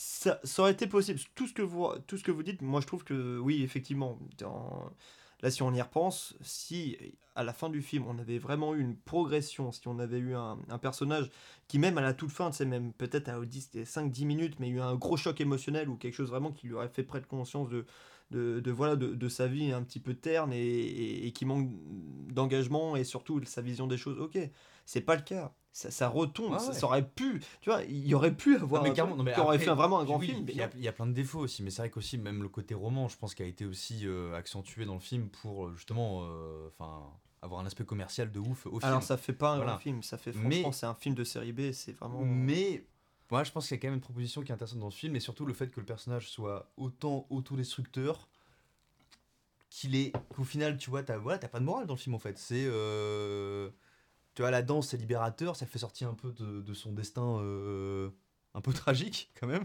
parce qu'il n'y a pas trop de, de futur à tout ça. Mais euh, au final, ouais, il, au final, ben voilà, il, a, une vie de merde. Mais en fait, moi, ce que je trouve qui est intéressant dans le film, c'est que c'est aussi assez intemporel. Enfin, combien il y a de gens qui vont en boîte le samedi soir, qui ont des vies de merde, qui sont des connards, même des gens qui, je sais pas, enfin, genre, mais c'est pas forcément euh, les méchants comme on imagine, mais juste même des potes ou quoi, qui des fois agressent des, des meufs en les bourrés. Euh, Je me des suis excusé, Qui hein. sont, qui sont racistes, qui sont machin. Non, mais voilà, des Tony Manero, Voilà. des Premier Tony point de Man- coupage à 1h37.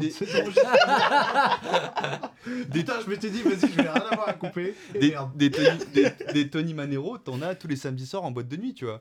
Des mecs qui sont des véritables enculés, mais qui, euh, voilà, en boîte, euh, ils écoutent de la musique. Ça va pas être du disco, mais ça va être autre chose maintenant. Et euh, bah, tu le vois sur la piste de danse, tu dis putain, euh, peut-être le mec il est classe, tu vois. Alors qu'en fait, tu sais pas, mais genre, euh, c'est un enculé, il a une vie de merde, et puis euh, il finira sa vie dans la merde comme tout le monde. Ce qui, est, intéressant aussi, c'est comment, en fonction du public qui le regarde, et ben, les studios s'emparent des sujets. Tu faisais un, un- Sacha un parallèle avec Rambo. Euh, Rocky- Rocky, plutôt. Rocky, Rocky, Ouais. mais, mais, mais tu peux Rien le faire aussi avec Rambo euh, de la même façon sur euh, les suites. Et, euh, Ah, bah, par contre, ouais, là, Et bah, du coup, je, pas bah, je parler, pense que tu peux en parler. Ah, euh, bah non, mais... faut pas en parler, là, Ah, faut pas en parler. Ah, Non, mais- Il y a un Saturday Night Fever 2 Il y a... Staying Alive réalisé par Stallone. justement. Voilà, et, et, et, et c'est intéressant parce que du coup, c'est exactement comme Rambo, c'est que toute avec la... euh, Travolta aussi Ah ouais Coupé je- sur je là, pour le coup, pas à, ne, du tout. à ne pas regarder pour le coup. Ah ouais Ah oui, Même pas à réhabiliter et tout là. Ah non, non, non, non, non. Mais, mais c'est ce qu'allait dire. euh, ce Vous avez qu'allait coupé dire, Tanguy euh, Ce qu'allait dire Tanguy par rapport Pardon. à Rambo. C'est pas grave, je vais pisser. Non, mais comme encore Mec, t'en- Mec, t'en reviens par rapport à Rambo. Ouais. Vas-y, vas-y. Ah, c'est que le- entre le 1 et le 2, euh, c'est plus le même discours, c'est plus le même film. Non, mais c'est plus le même justement, en propos. fait, c'est ce qui est intéressant, c'est que, euh, comme dans Rambo, euh, ou même euh, Rocky, hein, c'est que toute la dimension sociale qui existait, euh, aussi peu soit-il, euh, soit-elle selon vous, ce, qui était, ce qui est intéressant, c'est euh, la façon dont sont repris euh, les films euh, plus ou moins cultes quand ils sortent euh, par les studios ou autres. Donc là, on a un remake euh, de ce film-là, de Saturday Night Fever, euh, qui a lieu, euh, je sais pas, 5 ans, au moins 5 ans plus tard, peut-être 85, qui est réalisé par Stallone. Ouais.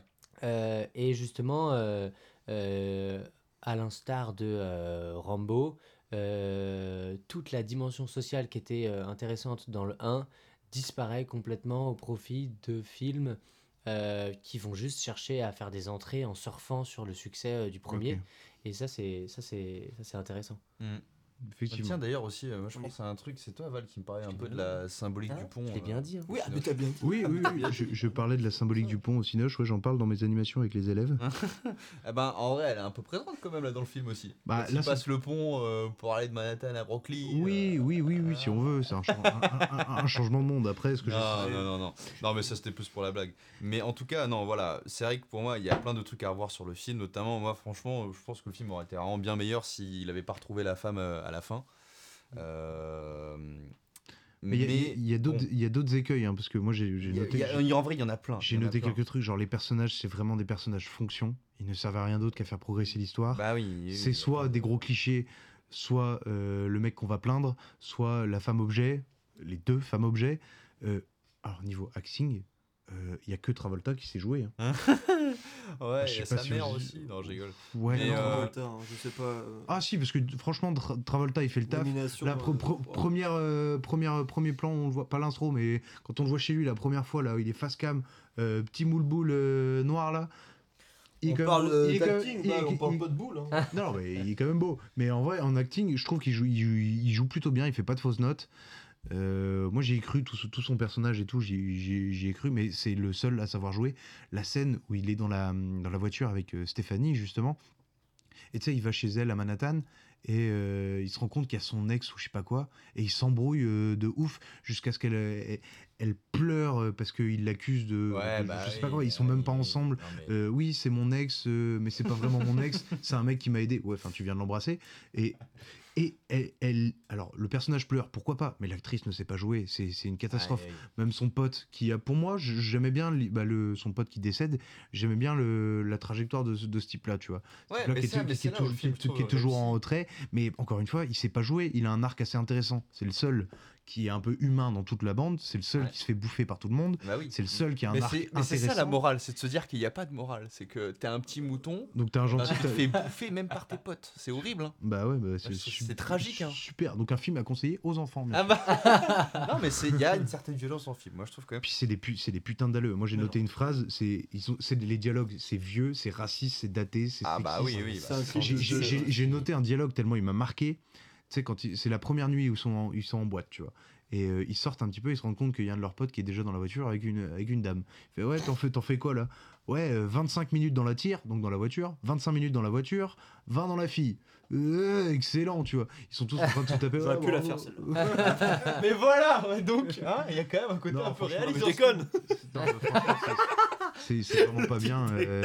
Euh, mais il y a des, des- des beaux trucs en termes de réalisation. Moi, j'ai beaucoup aimé le montage, est très bon et très rythmé. Elle franchement, la scène d'intro, t'as l'impression d'être dans Baby Driver de Edgar Wright, tu vois. C'est ultra cut sur la musique et tout, c'est trop bien fait.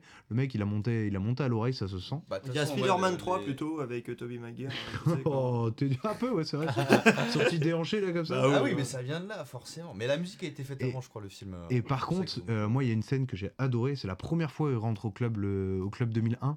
En termes de réalisation, l'entrée, ça m'a rappelé l'entrée de De Niro dans Mean Street euh, au club. Mais pour moi, ça, franchement, euh, c'est un peu, c'est un peu C'est sur- de taxi sur- driver, hein, euh, euh, FF du samedi soir. Ouais, reste tranquille quand même. Ouais, il y a un côté un peu, comme ça. hein. Moi, je C'est content Scorsese à mon avis. Il y a un côté un peu. Non, mais oui, t'as t'as cette, caméra qui subit l'action. qui subit l'action, c'est Travolta, qui, arrière, c'est euh, Travolta qui avance, qui, ouais, qui ouais. pousse la caméra vers, la, vers le centre. Mm. Et c'est là où tu te rends compte que bah, c'est lui le dieu, c'est lui qui impose au club Et- 2001, alors que c'est un connard. Et franchement, tout ce qui est décor, effectivement, t'en as parlé, Sacha, mais les décors disco, c'est kitsch à mort, mais putain, qu'est-ce que ça passe. Et euh, pourtant, moi, je suis vraiment pas euh, quelqu'un de sensible euh, à la musique de base, et encore moins en disco. Mais putain, je trouvais que ça marchait super bien. Mm. L'ambiance est trop bien retranscrite, les décors, c'est il sait trop bien filmer les danses. Ouais. Toutes les scènes de danse qu'il y a, c'est trop bien filmé. C'est plus Par des contre- belles chorégraphies que bien des, des belles prises de. Ah si, t'as des belles prises de vue. T'as- bon, par contre, euh, oui, on, on a compris euh, la contre-plongée. euh, J'utilise la contre-plongée quand, euh, quand il sait danser et qu'il est Pour puissant. la caméra comme ça, tu sais, juste pour Ouais, Ouais, je te mets un peu mal à l'aise, je mets la caméra de côté. C'est des trucs assez classiques, Ouais. mais ça marche. Et Et, ça marche. Et est-ce que c'était classique en 1977 Je suis pas sûr. C'est classique en 2022. Je suis d'accord avec toi. En 1977, je suis pas sûr. Euh, Ah, je trouve qu'il a, réussi à quand même très bien filmer ça. euh, au contraire de la scène de- d'action, quoi. La seule scène d'action, la scène de baston Ah entre les bah oui, barracudas. bah, Ouais. Ouais. Wow, wow, wow, c'est- hyper bas budget aussi. Enfin, tu sais, genre, faut. Enfin, 3 millions, 3 millions, Ouais, on, est. hein. J'ai su, ouais, Attends, enfin, pour les figurants. Il y a plein de films à bas budget qui ont, c'est- qui, qui ont été super, t'as plein de films à gros budget qui ont été des merdes, Faut- on va pas se baser là-dessus. hein. Bien sûr. Ouais, ouais. Mais hum, c'est intéressant les mouvements cam, tu vois, ça rejoint vraiment ce qu'on dit entre les deux mondes. C'est que euh, quand tu as une- un travelling arrière où, euh, tu as Travolta en boîte qui vraiment euh, dirige la caméra, euh, quand il est hors de la boîte, c'est que des plans fixes, ça bouge pas, il est un peu étriqué, il est. Enfin, c'est des trucs basiques, hein. Oui, mais, mais les qui se mises en scène vraiment mais, et mais qui rejoignent, c'est- qui rejoignent, qui rejoignent euh, ce qu'on disait sur personnages. son message. Et pour finir, mais euh, moi, le, le dernier point, vous, vous avez pas remarqué, euh, vous avez pas remarqué un truc euh, au début du générique? Je savais pas si vu la vidéo que je vous ai envoyée de la perche dans le miroir Vous Non, j'ai pas vu, j'ai pas vu. T'as montré sur la, la conf, mais j'ai pas vu ça. Euh, le, le- le début du générique? Donc euh, ouais, tu sais pas s'ils sont ils sont arrêtés ou c'est euh, c'est pause l'image? Vous avez pas, vous avez Non, pas, tu y a, parles. y a pas un truc que, que vous avez remarqué? Ouais, il Non. plie sa pizza quand il la mange, mais. Il y a que, Ouais, y a- déjà. non non non, il y a que le- les, les Euh. crédits des musiques au début. Ah, générique de fin. Ouais bah oui. Oui, ah oui oui pardon, oui j'avais pas précisé pardon. Oui au générique de fin. Oui, générique de fin. Oui, c'est vrai, ça commence pas par le cast. Moi j'en, enfin, je- Ah oui, non, mais. Alors il après, il faut mais- revoir l'historique du film, mais est-ce que moi, au lieu de voir un film de, de fiction euh, sur une bande de roublards dans les quartiers de, quartiers de Brooklyn, est-ce que j'ai pas juste vu un clip promotionnel de la musique de Bee Gees de deux heures en Mais fait c'est c'est aussi ça, et c'est comme ça que le film a été vendu aussi. Alors, c'est, alors eh ben, c'est pour le- ça que c'est pas un film. Voilà, le producteur, le, le producteur, le producteur, c'est aussi le mec qui produisait, enfin le producteur du film, c'est aussi le producteur des, des Bee Gees. Euh, après euh, la sortie du film, je pense que c'est un des, des albums les plus vendus au monde euh, Oui. encore actuellement, euh, l'album des Bee Gees, euh, enfin la bande son du film. Euh, Donc c'est un clip promotionnel en fait. Donc Voilà. il y a- voilà, et puis t'as la romance, t'as tout ça aussi Eh ben, qui fait parce que. que... si c'est ça, parce que moi je, je l'ai- je l'ai pas vu ça, je l'ai pas vu, euh, voilà, que c'était fait avant, que l'album a été fait avant, et le- donc je j'ai aucune, Ah je ouais, peux pas, non, je mais, peux c'est- pas mais bien ça. sûr, non mais si si c'est vrai, c'est vrai Eh qu'il ben- y, a- il y a un vrai intérêt commercial là-dessus. Hein. Et Et les gars, on est en train de euh, critiquer en vrai un clip, il n'y a, pas de fond social, il n'y a rien, c'est juste, juste 4 gus qui, euh, qui, qui dansent sur un dance floor lumineux. Quoi, en fait, On est Mais en fait, je pense que c'est ça qui est. En fait, c'est. En fait, moi, je trouve que c'est ça qui est intéressant. En fait, dans ce genre de film, c'est que c'est loin d'être parfait, mais il y a des éléments, je trouve, qui sont quand même super intéressants. Et notamment, bah, ce côté un peu chronique sociale du film. Bah, par hasard. Euh, Si, si on- si on a trouvé des trucs intéressants, c'était En par fait, je pense que ça serait un film, ça serait un film à remake, en fait, je pense, tu vois. How Deep Ce serait un Is Your vrai Love, film à euh, remake. Hein How Deep Is Your Love How deep is your love How deep is your love Ouais. Je crois qu'on peut peut-être s'arrêter sur ces bonbons. Ah Est-ce que vous avez quelque chose d'autre à dire sur le film? Ben non, je pense, je pense que c'est tout. hein. Je Donc pense si que- Sacha vous, avez, vous a convaincu, Mais je pense qu'il faut le voir en vrai. Regarder le film. Franchement, ça vaut le coup. Après, effectivement, faut pas être non plus dupe sur le fait que c'était quand même un film pour faire de la thune, qu'il y a plein de défauts à ce film. Mais je pense, je pense qu'il y a quand même des trucs intéressants. Ne serait-ce que pour Travolta, parce que c'est quand même un de ses premiers grands rôles qu'il révèle au cinéma. Avant, il a joué dans Carrie avec euh, De Palma, mais là, c'est vraiment le film qu'il révèle et après, il enchaîne Grise, etc. Pour connaître un peu le premier âge d'or de Travolta, pour comprendre un peu euh, ça, c'est intéressant de voir ce film. Pour le phénomène disco, quand même, parce qu'on en apprend un peu sur le disco, sur euh, la mode que c'est, etc. Malgré le fait que ce soit hyper kitsch c'est intéressant quand même. Et puis cette dualité justement entre le kitsch et le côté un peu cru, violent du film, Mm. euh, qui est finalement immoral. Euh, les personnages sont mauvais, ils n'ont pas vraiment de destin de vie, ils n'ont pas d'avenir. Euh, mais cette immersion un peu sociologique dans euh, le Brooklyn euh, de l'époque, moi je trouve que tout ça euh, résonne avec euh, l'actualité. Et donc c'est pour ça que ça peut être intéressant de voir ce film. Attention aux gars de Brooklyn. Et attention. Et on rend l'antenne. euh, on vous remercie. Et c'est reparti pour euh, la libre antenne Ouais, parce que tu vas voir, on a fait un petit truc de libre antenne. Ouh Attends, je fais les effets. là, voilà. je, vais, je vais adorer monter la fin de cet épisode. Ouais. Bah, si vous pensez que Sacha a bien fait son travail, déjà franchement Sacha, t'as bien taffé Non. pour réhabiliter le, le film malgré ce que Romain en pense. Et si vous pensez que Romain vous a- que Sacha vous a bien réhabilité le film, n'hésitez pas à le regarder. Si vous pensez comme Romain et moi que ce film est une merde. Merci et bonne fin de soirée. Merci à tout le monde. On Merci Val, merci Romain, merci Ah, Louis, merci à tous. Bravo. Tu sais, tu sais, attends, juste pour rebondir, parce que Romain nous a fait. Notre-Dame, c'est pas si mauvais. non, non. Non. Ro- Romain, tu nous as fait écouter un, un- un podcast euh, qui s'appelait Hollywood French Lovers. Ah, dommage. Et il y ouais. avait, et Ah, il y avait dommage. une, euh, une phrase de, de Le Terrier qui a fait. euh, Hulk. Qui a fait Hulk. Je- alors je sais plus si c'est lui ou pas qui disait. Non, L'incroyable. non, c'était euh, L'incroyable pas. Titoff, non, je sais, je sais plus le nom. Le Oui. gars qui a fait euh, Catwoman. Vidoc Oui, ca- euh, Titoff. Titoff, ouais. Ti- Titoff, ouais. Et, Pas l'humoriste, et, Non, non, euh, pas et parce l'humoriste. qu'il s'est fait désinguer Pas parce l'acteur que son porno, film plus. est nul La et bande tout, dessinée. bref. Et il dit euh, est incritiquable toute chose qui a eu le mérite d'être faite. Oui, c'est- comme la phrase de Philo euh, la critique est facile, mais l'art est difficile. C'est vrai que Mein Kampf, c'était pas si mal au final. On va clairement pas finir là-dessus. Romain. Dites un truc qui est très très vite. Non, non, mais oui, effectivement. Merci de nous avoir écoutés, euh, ceux qui nous écoutent encore. Et à très bientôt pour un prochain pas, film. ouais. À très bientôt pour un prochain film. Allez, Merci salut. et au revoir. Salut, Au salut. revoir.